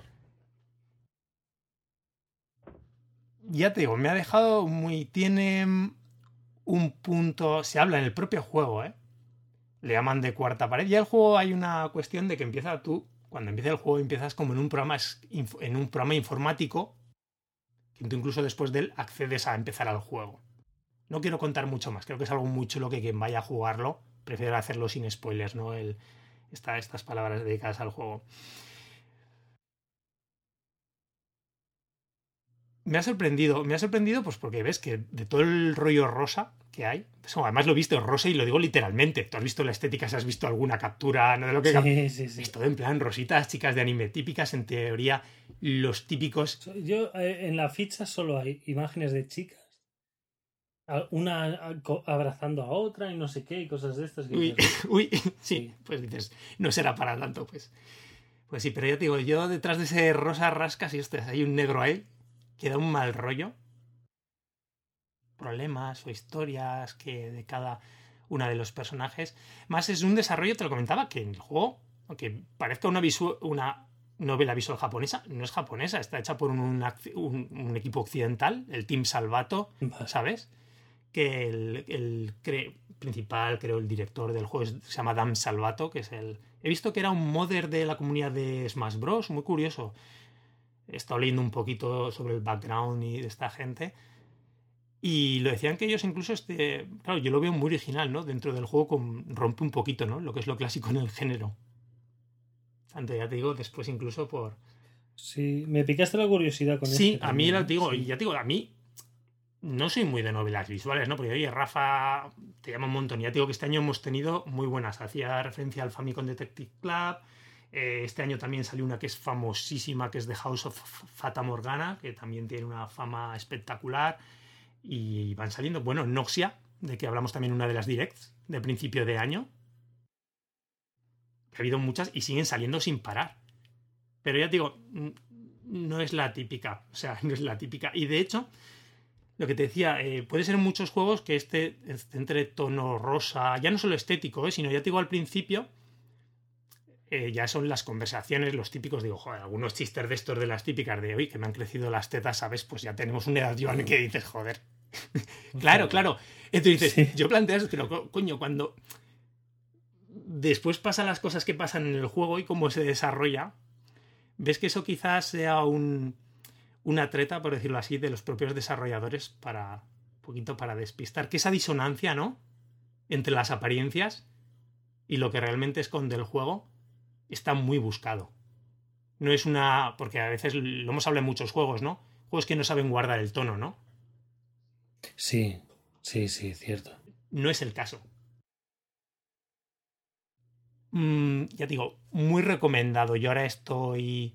Eh, le quiero dar un par de vueltas. Ya digo, la mecánica es simplemente pues, una visual normal. Visual, aquí no hay puzzles, en, en este caso no es novela visual pura, de hablar con los personajes. Hay una especie de pequeño minijuego, podríamos llamarlo así, en el que al principio de, no sé decirlo, de cada día de una de las jornadas, porque la historia se desarrolla básicamente en tus paseos al colegio, pero eso es la parte mínima, y en la clase. Ya sabes lo típico de la cultura esta, que creo que es muy japonés, no sé si en otros estados también se da, en otros países, en lo de los clubs después, ¿no? En el instituto, después de las clases, ¿no? Que tienen allí, yo por lo menos veo que en Japón parece que es muy típico de los institutos, ¿no? Los clubs deportivos o los clubs, yo qué sé, de, ajedrez, o incluso anime, tecnología, robótica, literatura, como en este caso, mil historias. Y pues eso, las interacciones que se producen en esos, eh, en esos ratos de clase entre, entre, los diferentes personajes, la preparación para un festival que en teoría va a haber, ¿no? En que se suele mostrar en una feria, ¿no? Por decirlo así, los diferentes clubes, los preparativos. Las personajes, en teoría, todos los días escriben poemas y los comparten.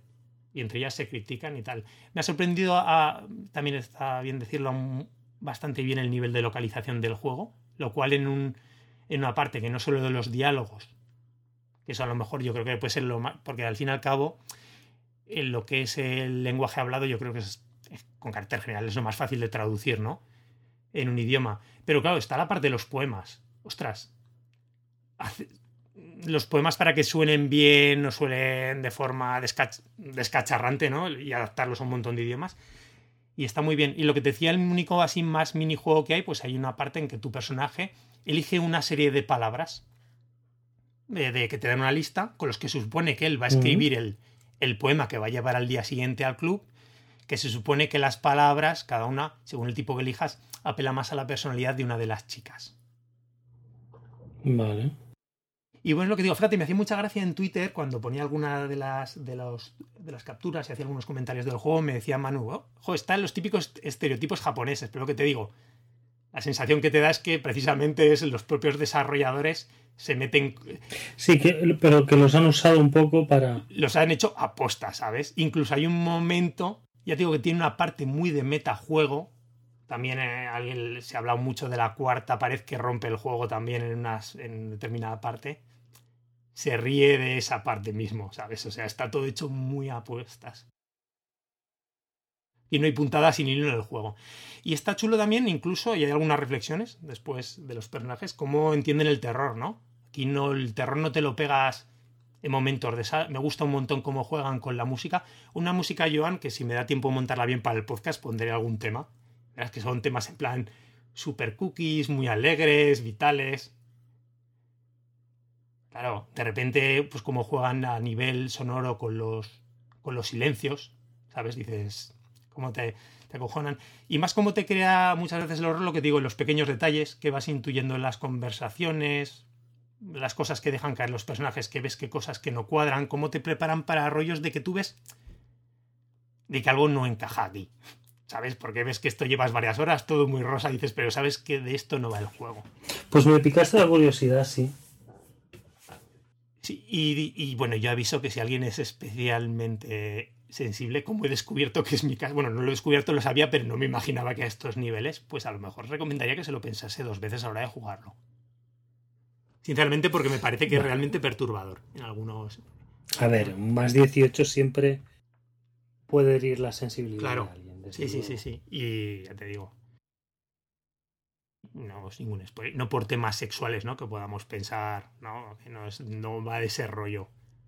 No va de ese rollo súper interesantísimo. Una experiencia, la verdad, que me ha dejado. Me, me, dejado marcado. Yo creo que debe ser de los juegos que voy a recordar este año. Entiendo el nivel, ese estatus de juego de culto que tiene. Parece muy, muy, muy chulo. La verdad, creo que a lo mejor podría haber yo cogido mejores opciones para entrarme en el terror de la novela visual, sinceramente. Visto lo visto, pero sí, oye, una, una gran experiencia. Por mi parte, muy recomendado. Ya te digo, además muy accesible. O sea, es un juego baratito. Es una versión además, lo que le llama el desarrollador plus, banda sonora, un montón de extras, capítulos adicionales para profundizar en teoría en las pequeñas historias Muchos, además, muchos secretos hay que le puedes dar al juego, ¿sabes? No es algo tan lineal, ¿no? Como sea pasarse la historia y ya está, sino que te da juego para rejugar varias partes. Tiene en esa parte que te decía como que la parte estás y se inicia el juego directamente, ¿eh? por eso digo que no es un gran spoiler. Es que está como ahí estás en, también en un entorno informático, da mucho juego. Muy chulo, John. Eso te cuento del Doki Doki y de las chicas de Mónica Sayori y compañía. son unos personajes que se me van a quedar. Pues yo si quieres te desrecomiendo uno. El, el After Party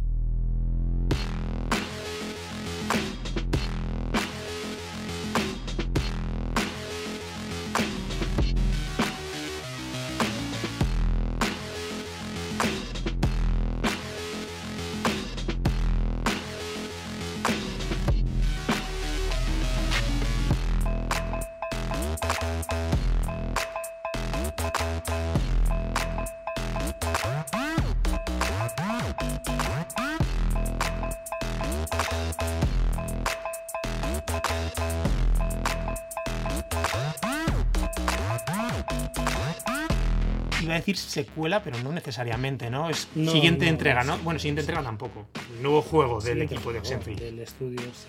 sí. De Oxenfree. A mí Oxenfree me gustó. Me gustó. Eh, hago un poco de resumen, porque este es que es lo mismo, ¿no? Básicamente es lo mismo, pero peor. Eh, Oxenfree era un juego de unos chicos que se iban a una isla, ¿no? Que una isla fantasma, ¿no? Había un pueblo que había quedado abandonado por unas cosas que habían pasado en el pasado y tal. Estaban ahí las casas y tal, todo. Y, se iban, era como que, no recuerdo bien, como que acababan el instituto o acababan algo y se iban como el último fin de semana, ¿no? De verano, de tal, antes de que cada uno cogiera distintos caminos. Era algo así. Y entonces una vez estaban ahí en la isla, pues comenzaban a pasar cosas extrañas, ¿no? Y misteriosas. Entonces el grupo pues se dividía, unos iban por aquí, por allí y tal. Y la base del juego era que mientras ibas investigando o yendo, tenemos que ir a la torre de comunicaciones que hay en tal sitio, ¿no? Ibas caminando por el bosque, los personajes charlaban entre ellos, ¿no? Aunque no cambiara nada realmente de la historia, el grueso de la historia básicamente el mismo siempre, sí que cambiaba un poco cómo provocabas tú que se relacionaran los personajes entre ellos. ¿Sabes? Y... Y el sistema era con IXA, pues te salen tres globos ¿no? de, de conversación. Y a medida que el, el, otro personaje iba hablando, tú ya estás escuchando y seleccionabas más o menos cuál querías que fuera la respuesta. Si tardabas mucho, el personaje se quedaba en silencio y era como una cuarta respuesta, ¿no? Pues pese a que el, el argumento de misterio paranormal y tal, adolescente, estaba trilladísimo, sí que tenía este punto interesante, ¿no? Los escenarios, el arte que tenía el juego. Sí, muy llamativo. Sí, era pues así un poco inquietante, ¿no? Porque entrabas a pues eso, pueblo fantasma, ¿no? Casas vacías, no sé qué, con los, el tema este de fantasmas o, algo así que había, y, y, hablando con los personajes y cada uno pues con sus inquietudes, sus... Era guay, ¿vale? Era chulo jugarlo y el sistema de conversaciones me gustó mucho. Yo aprovecho para, para, recordarle a los oyentes que si tienen interés de Oxenfree, hablaste de él en el capítulo, está mirando en un segundo, en nuestro programa 128. 128, de eso hace. 2017, cuatro años. Ha llovido, ¿eh? Ha llovido. Y también una crítica, y la crítica que escribiste en su día, del juego. Ahí hice texto de este, además. Cuando, cuando, escribíamos. Pues eso, pues eso, hace mucho de entonces, sí. Pues em, en este caso, pues son dos amigos, son Lola y Milo, un chico y una chica, que mueren y van al infierno, ¿no? No se sabe bien por qué han muerto ni por qué van al infierno. La cosa es que están ahí.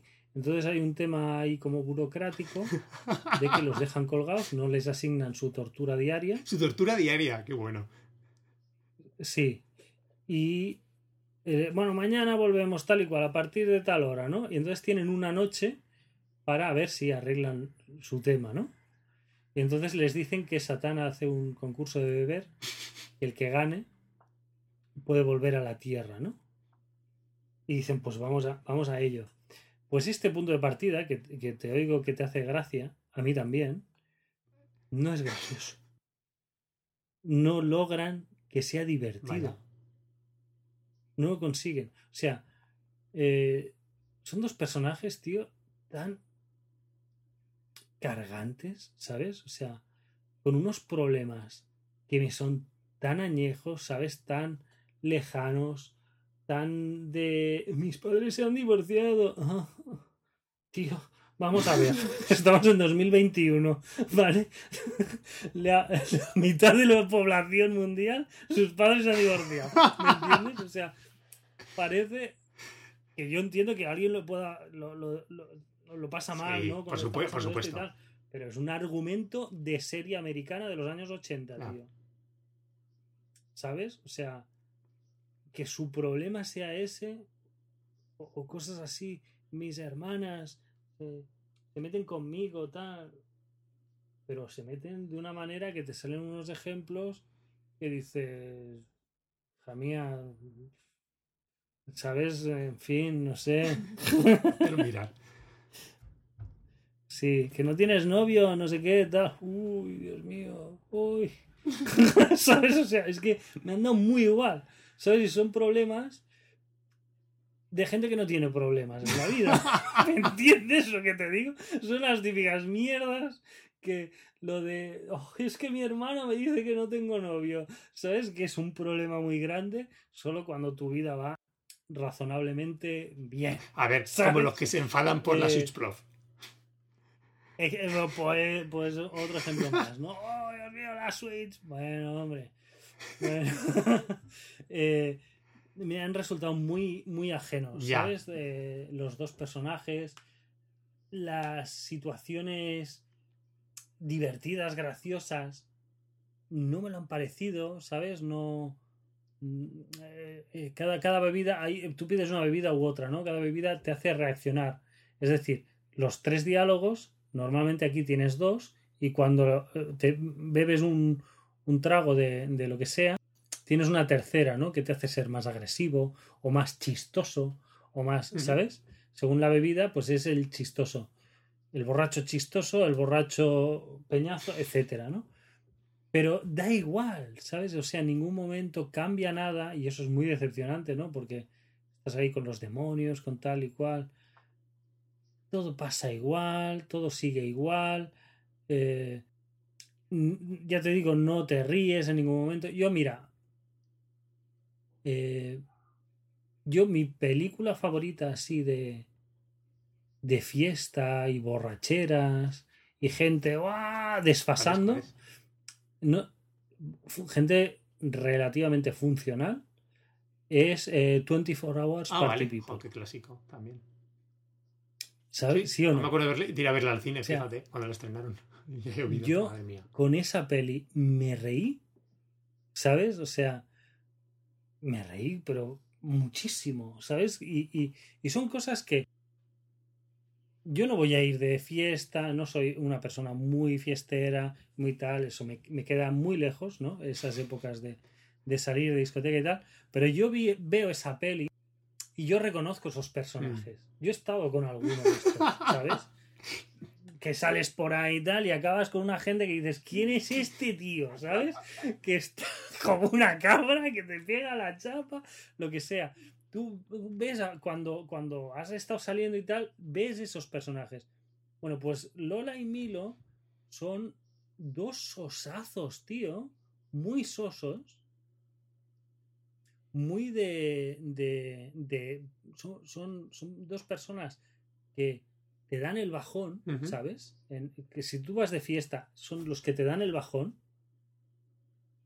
y, y ni siquiera aprovechan para darle la vuelta a este perfil, ¿no? De ser personas que te dan el bajón y en un contexto de tenemos que desfasar, ¿vale? Para porque nos va la vida, ¿no? Y hay que desfasar a saco. No saben hacerlo, tío. No, no, no, no desfasan al final, ¿sabes? O sea, son el tema de las bebidas son cuatro tonterías en cuatro momentos que puedes hacer lo que tú quieras, que va a funcionar siempre igual, ¿no? Hay un momento, por ejemplo, que eh, después de, de, estar ahí dándole al, a, la bebida, tiene que hacer eh, Milo un concurso de baile, ¿no? Con uno de los demonios. Pues lo enfocan de una forma que si ganas, ganas y si pierdes, ganas. Y lo ves desde el principio. Vale. Sabes, espera que me ha costado, estoy lentito y. O sea, es. Eh, si ganas, te da. El demonio te da un sello para no sé qué, ¿no? Pero si pierdes, porque eh, te lo da también. Y lo sabes desde antes de, empezar el ah, pues concurso. Entonces yo lo fallé todo a posta y te, y te lo da. Qué y te lo da. O sea, tú si lo ganas, eh, el demonio te ha dicho que si le ganas te da el sello, ¿no? Entonces luego te lleva a una parte que porque ha venido su, su, ex y no sé qué, y no, no puede verme perder, tal, si te dejas ganar, te lo doy, te doy el sello. Y tú ya ves, dices, vale, si gano me lo da, si pierdo me lo da. Digo, voy a perder aposta, me lo da. Entonces, eh, la historia es, es una tontería, pero que si quieres ser gamberro, le puedes sacar jugo y no han querido ser gamberros, ¿vale? No, o no han sabido hacerlo, no han sido, no han sido capaces de, de, de tener ese punto de, ¿sabes? De, de eso, de poner eh, personajes locos o poner a, a, los sosos obligados a hacer el loco, ¿no? Que también podría dar buenos resultados. Entonces es un juego muy plano, muy soso, muy previsible, bastante aburrido y, ¿sabes? Eh, tengo bastantes más expectativas con el Oxenfree 2. Sí, es verdad que además está anunciado, claro. Que sea. La ambientación, los tal y cual, yo creo que ese sí que puede dar más juego, porque encima aquí visualmente es feísimo. No, no, no he visto muchas capturas, no lo recordaba feísimo. Claro, tú lo que ves son los bares, ¿no? Que son las cuatro capturas que hay. Pero es que hay muy pocos trozos de ah. bares. O sea, de bares, vas a tres bares en todo el juego, ¿eh? Todo lo demás estás ahí caminando en el, en el infierno, que son rocas y lava. Ah, vale.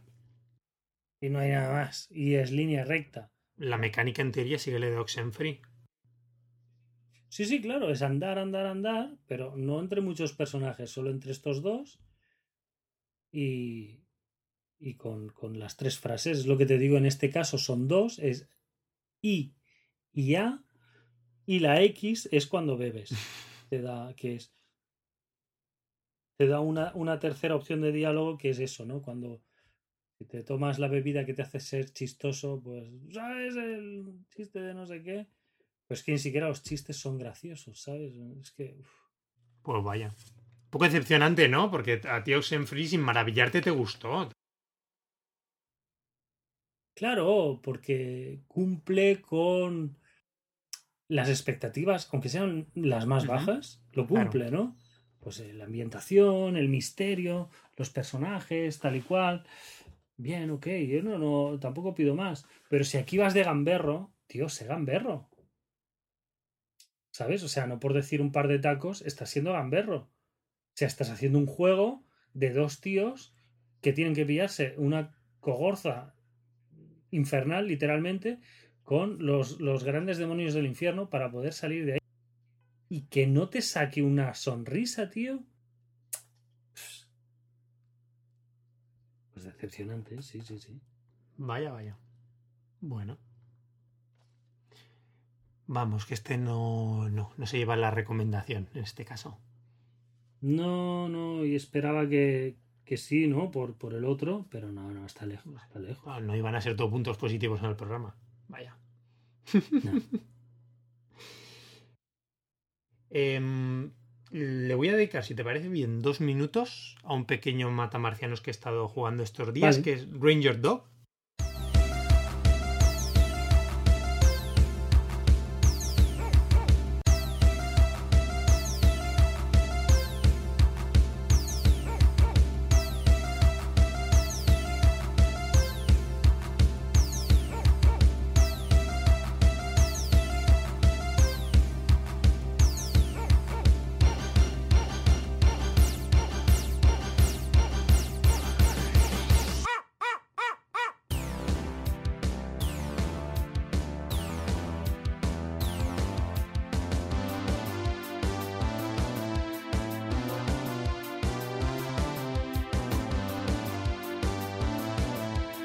Que últimamente estoy con los juegos más. eh, Bueno, este yo creo que salió hace dos o tres semanas solo, ¿vale? En la eShop.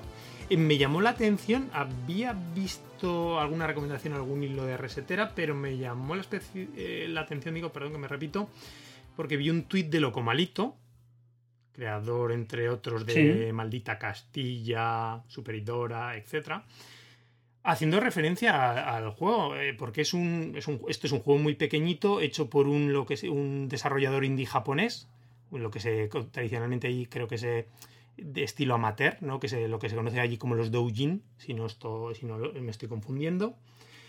Eh, a ver, es simplemente es un matamarcianos estilo cute and up, que se dice, está protagonizado por Ranger 2, como dice, unos perretes, ¿vale? Es todo un estilo artístico eh, muy de 16 bits, muy colorido, ¿vale? Eh, son, son unos perretes es- espaciales, ¿vale? Van con su, con su ¿cómo se dice? La, la cápsula, ¿no? Van metido en la cabeza. No me sale la palabra. Yo, la escarafandra, ¿no?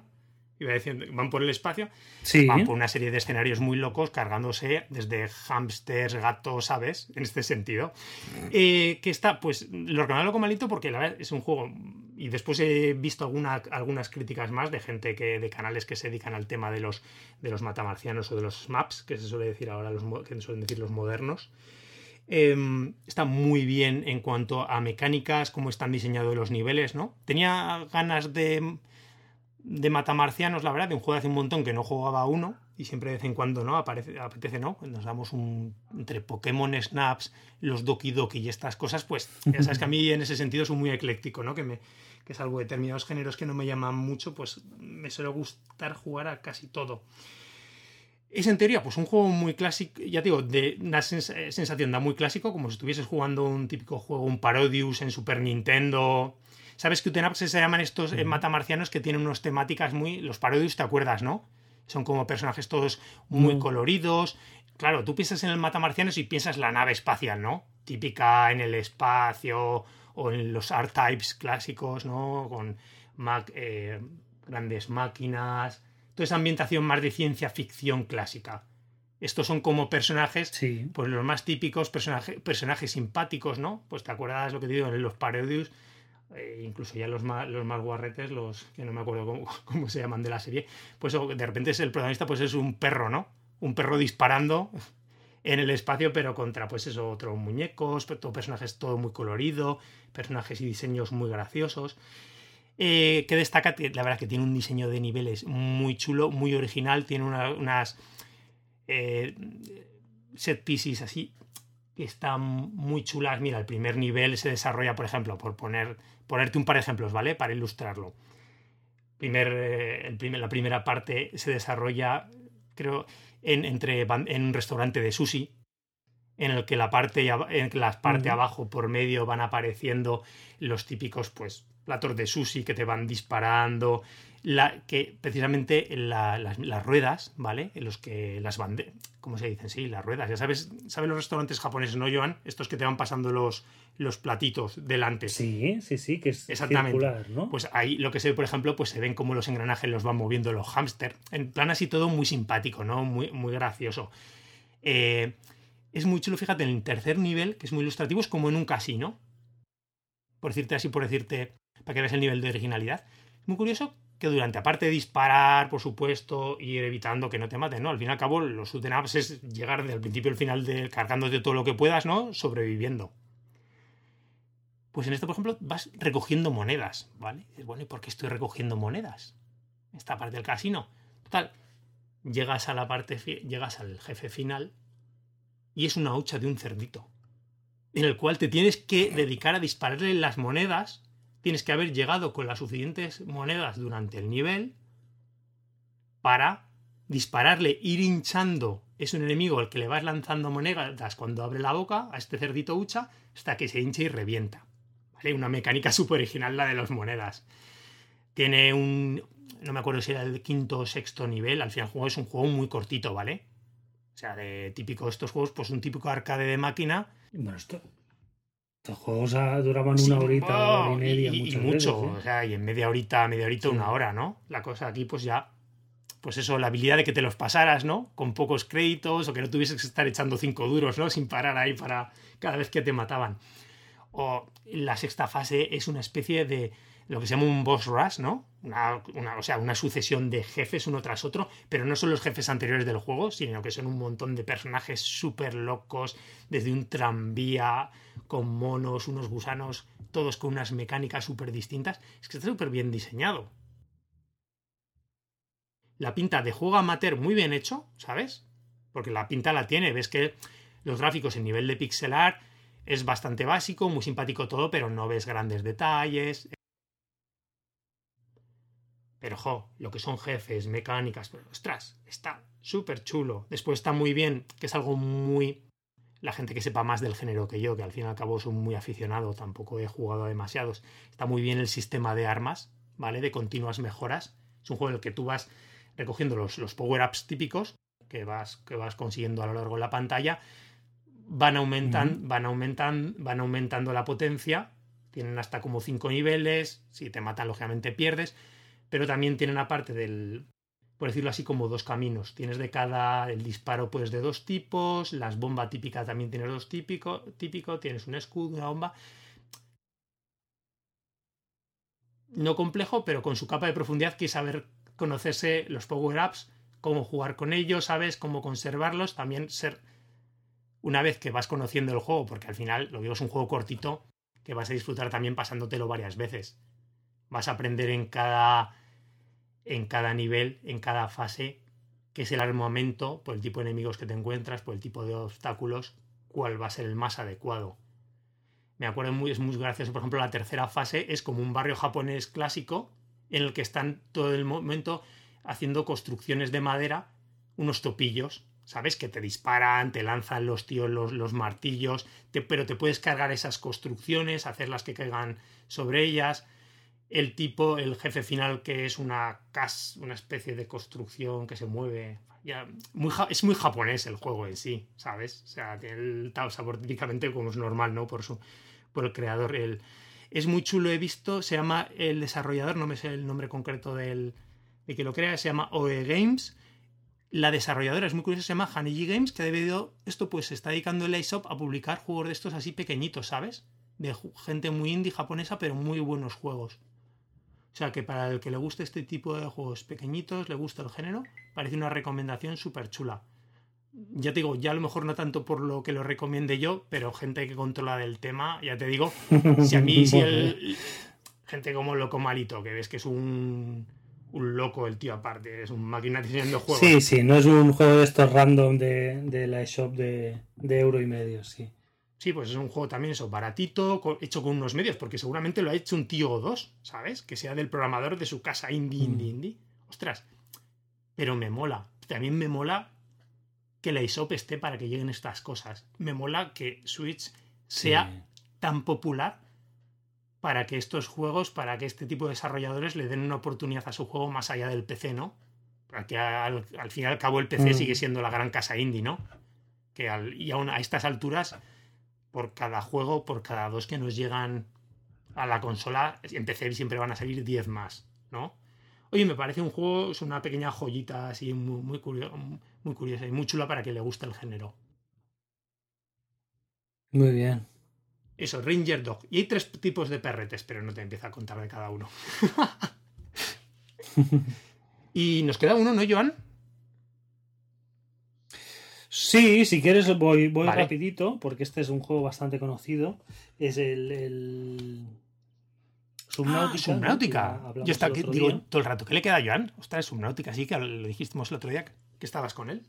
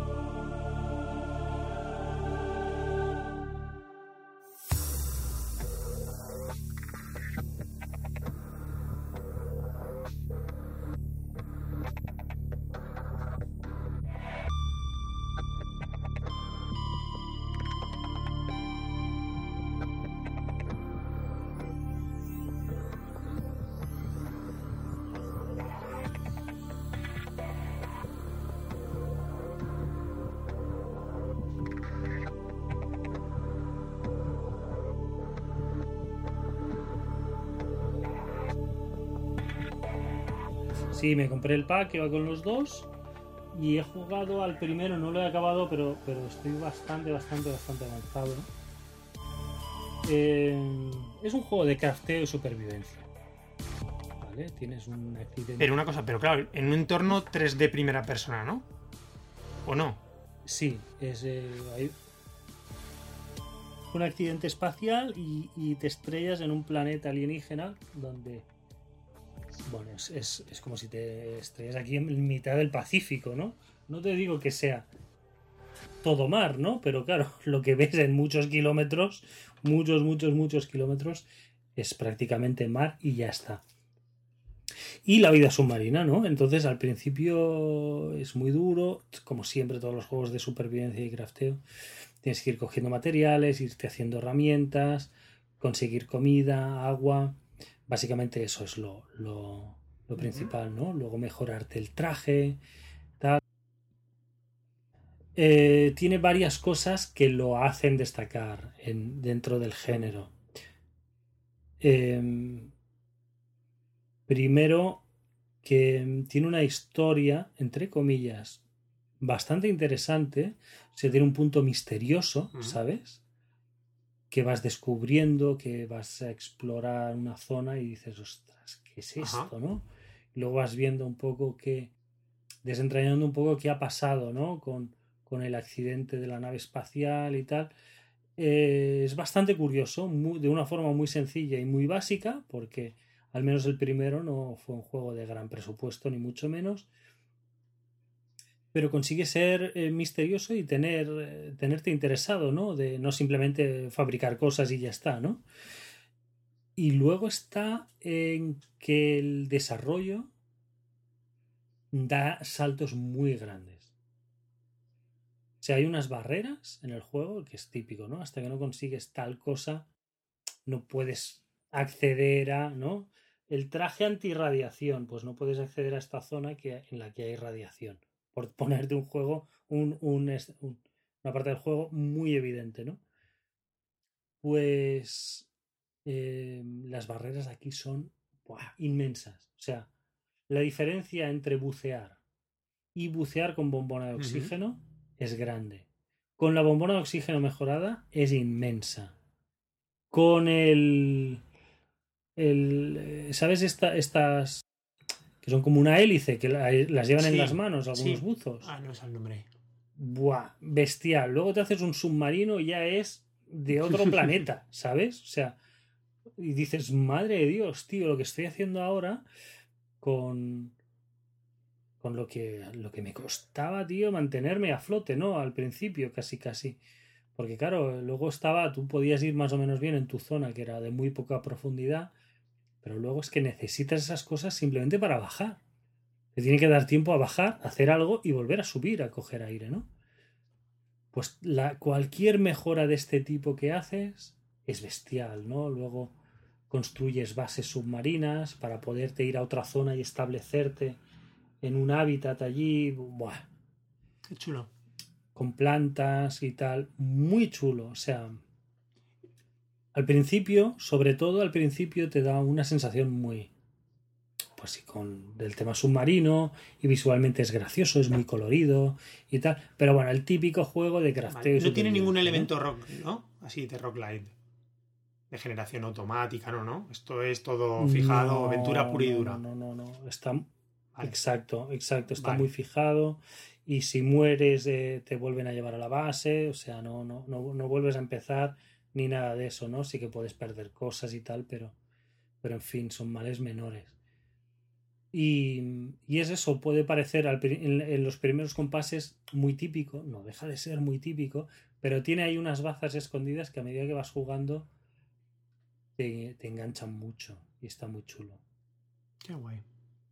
Al 2 todavía me decías que no has jugado, ¿no? No, el 2 no. vi el otro día que la cría se lo puso en modo en modo paseo, ¿sabes? Tiene el modo paseo, no, no, no el de sufrir para hacer los me, ha costado pillarlo, vale, Se lo pone así, ok. Y, y sí, se ve, se ve un poco diferente y tal, pero no, no apenas he visto nada ni he jugado vale. nada. Vale, vale, vale. Bueno, pues oye, pinta muy bien. Sí, sí, la verdad es que sí, ¿eh? le eché un buen puñado de horas.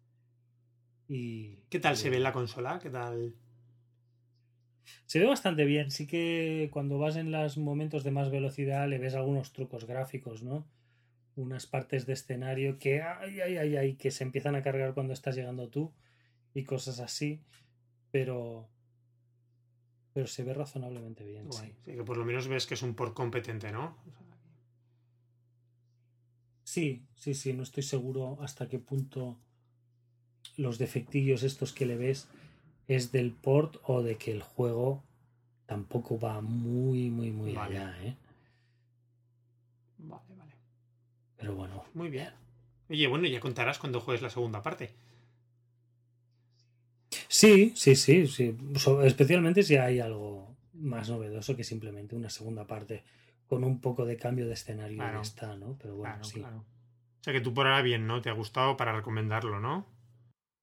Sí, sí, sí, sí, sí. Sí, sí, tanto. Es eso. Bueno, pues está la. Yo opté por la versión física con los dos, pero creo que se pueden comprar por separado. Esto, claro, que eran 50, 60 euros el cartucho, supongo con todo, ¿no? Sí, creo que un poquito menos. ¿Y en la ISOP que son 30 euros cada parte o...? Es posible, sí. Vale, vale. No, que también está bien lo que dices tú. Oye, te compras el primero por separado, te gusta, no sé, que, que no veas introducir el segundo, pero... Y guay, la verdad es que los que tenía un juego ya también, bueno, bastante fama por detrás. Yo tenía eso curiosidad, porque me contases de qué iba exactamente. Muy bien, Joan. ¿Algo más quieres comentar del mismo? ¿No? No, no. Suficiente, ¿eh? hemos sacado un montón. Iba a decir repaso de juegos que hemos hecho, el que has escogido, el Tangle, ¿no? Tangle Tower, hemos hablado. Tangle Tower, sí. Después he comentado yo el Witchside, después has cogido tú el Marvel, el Marvel ha sido, sí, después el, ¿no? el Marvel, he hablado yo del Doki Doki. El tercero también después tú has hablado del After Party, yo del este el Ranger Dog y para terminar este es un jo, será por juegos y podríamos más. Yo tengo de los que no he hablado que he jugado, tengo una lista ahí brutal, pero bueno, así por lo menos yo creo que hemos. Yo también tengo alguno, alguno más. Yo creo que hemos hecho unas cuantas recomendaciones. Yo la verdad que los que he hablado me han gustado un montón. Así que ya lo digo. Eso ya después, pues cada uno con sus intereses, ¿no? Y a ver si alguien le ha picado la curiosidad con alguno. Pues muy bien, John. Nos metemos en verano. Ya no sé cómo, lo, cómo irán los programas a partir de ahora, ¿no? Porque ya empezamos con viajes, el uno, el otro, vacaciones, que a veces ya se hace más difícil coincidir. Bueno, si coincidimos, coincidimos y si sí, pues ya. Como se pueda. Bueno, a ver si el siguiente, bueno, no es el siguiente, hablamos de ese Monster Hunter Story 2, que yo sé que en tu casa hay mucho hype. Muchísimo. ¿No? Vamos, que a lo mejor que como no llegues con el juego a casa, a lo mejor no entras, algo así, prácticamente. Está bien, está muy bien. No quería cerrar el programa sin darle las gracias. Sé que nos dejó el otro día un comentario que todavía no le había contestado, aunque quiero hacerlo en, ¿no? en la página web a, a, Luismi, creo que a Redfield, ¿verdad? En, en, Revo, si no recuerdo mal. Sí, sí, sí, en el de sí, avisándonos exactamente en el programa del, del, del, del Psycho de que habían hecho en, en, los compañeros de A Link to the, Podcast, de A Link to the Podcast, joder, me ha salido, habían hecho precisamente ellos una, eh, una entrevista a los desarrolladores. Creo que en el programa, espera, que justo me he quitado, tenía aquí, tenía el comentario preparado y me lo he quitado justo. No sé si en el programa 4 o 5 del podcast. Así que a lo mejor, sí, la temporada 4. Pues mira, aprovecharemos. A, muchísimas gracias tanto por escribirnos, ¿no? La verdad es que da, da gusto la gente que sabemos que nos lleva un montón de años siguiendo, oye, que se anima a dejarnos un mensajito, ¿no? Y que estáis... a mí me hace mucha ilusión que a veces siempre dices, ¿nos escuchará alguien? Pues seguramente poca gente, pero oye, por lo menos, al fin y al cabo, si la que lo hace disfruta y se pasa un buen rato con nosotros, mira, nosotros por ahora como Patreon no nos abrimos, ¿no, Joan? No sé, no ¿Tan mal vamos? No sé, ¿y si, y si, y si estamos aquí haciendo el, el, primo? Ya creo que se nos ha pasado el arroz ¿eh? a estas alturas. No, no lo sé, no lo sé, no lo sé. Seguramente. Bueno, poquito a poco. Pues eso, muchísimas gracias a Luis, de verdad. Eh, bueno, Ian, pues con eso, si te parece, mm, recordamos a nuestros oyentes que tenemos página web donde colgamos los programas, que es nintendbit.com, en la que alguna vez escribimos. Yo a ver si me arranco a hacer a terminar alguno de esos cientos de borradores que tengo, ¿sabes? de, de, críticas de los juegos de los que hablamos y de los que, y de los que no hablamos que el programa también lo pueden descargar en las diferentes plataformas de gestión de podcast, como Apple Podcast o iVoox, que se pueden poner en contacto con nosotros, dejándonos un comentario aquí, como ha hecho Luismi en nuestra página web, ¿no? en los comentarios de los programas, en, eh, a través de nuestro correo electrónico que es contacto arroba nintenbit.com o también en redes sociales que estamos principalmente, bueno, principalmente y únicamente en Twitter, ¿no? Yo ahora mismo. Entonces tendremos que hacer TikTok, ¿o qué, Joan? No, no, no, no, no. Demasiado tarde sí, sí, sí, sí. De nuevo se nos ha pasado el arroz en este caso. Muy bien, Joan. Oye, pues a disfrutar del, del verano, a seguir jugando a tope. ¿Qué tal te lo pasas con ese part-time UFO? Que a mí sabes que es. Me flipa. Ya te contaré. Tenía ganas de haberlo sacado en uno de los programas anteriores, pero a lo mejor aprovechamos cuando los juegos. A mí me encanta. Es uno de los, mis juegos preferidos, diría, de los lanzamientos del año pasado.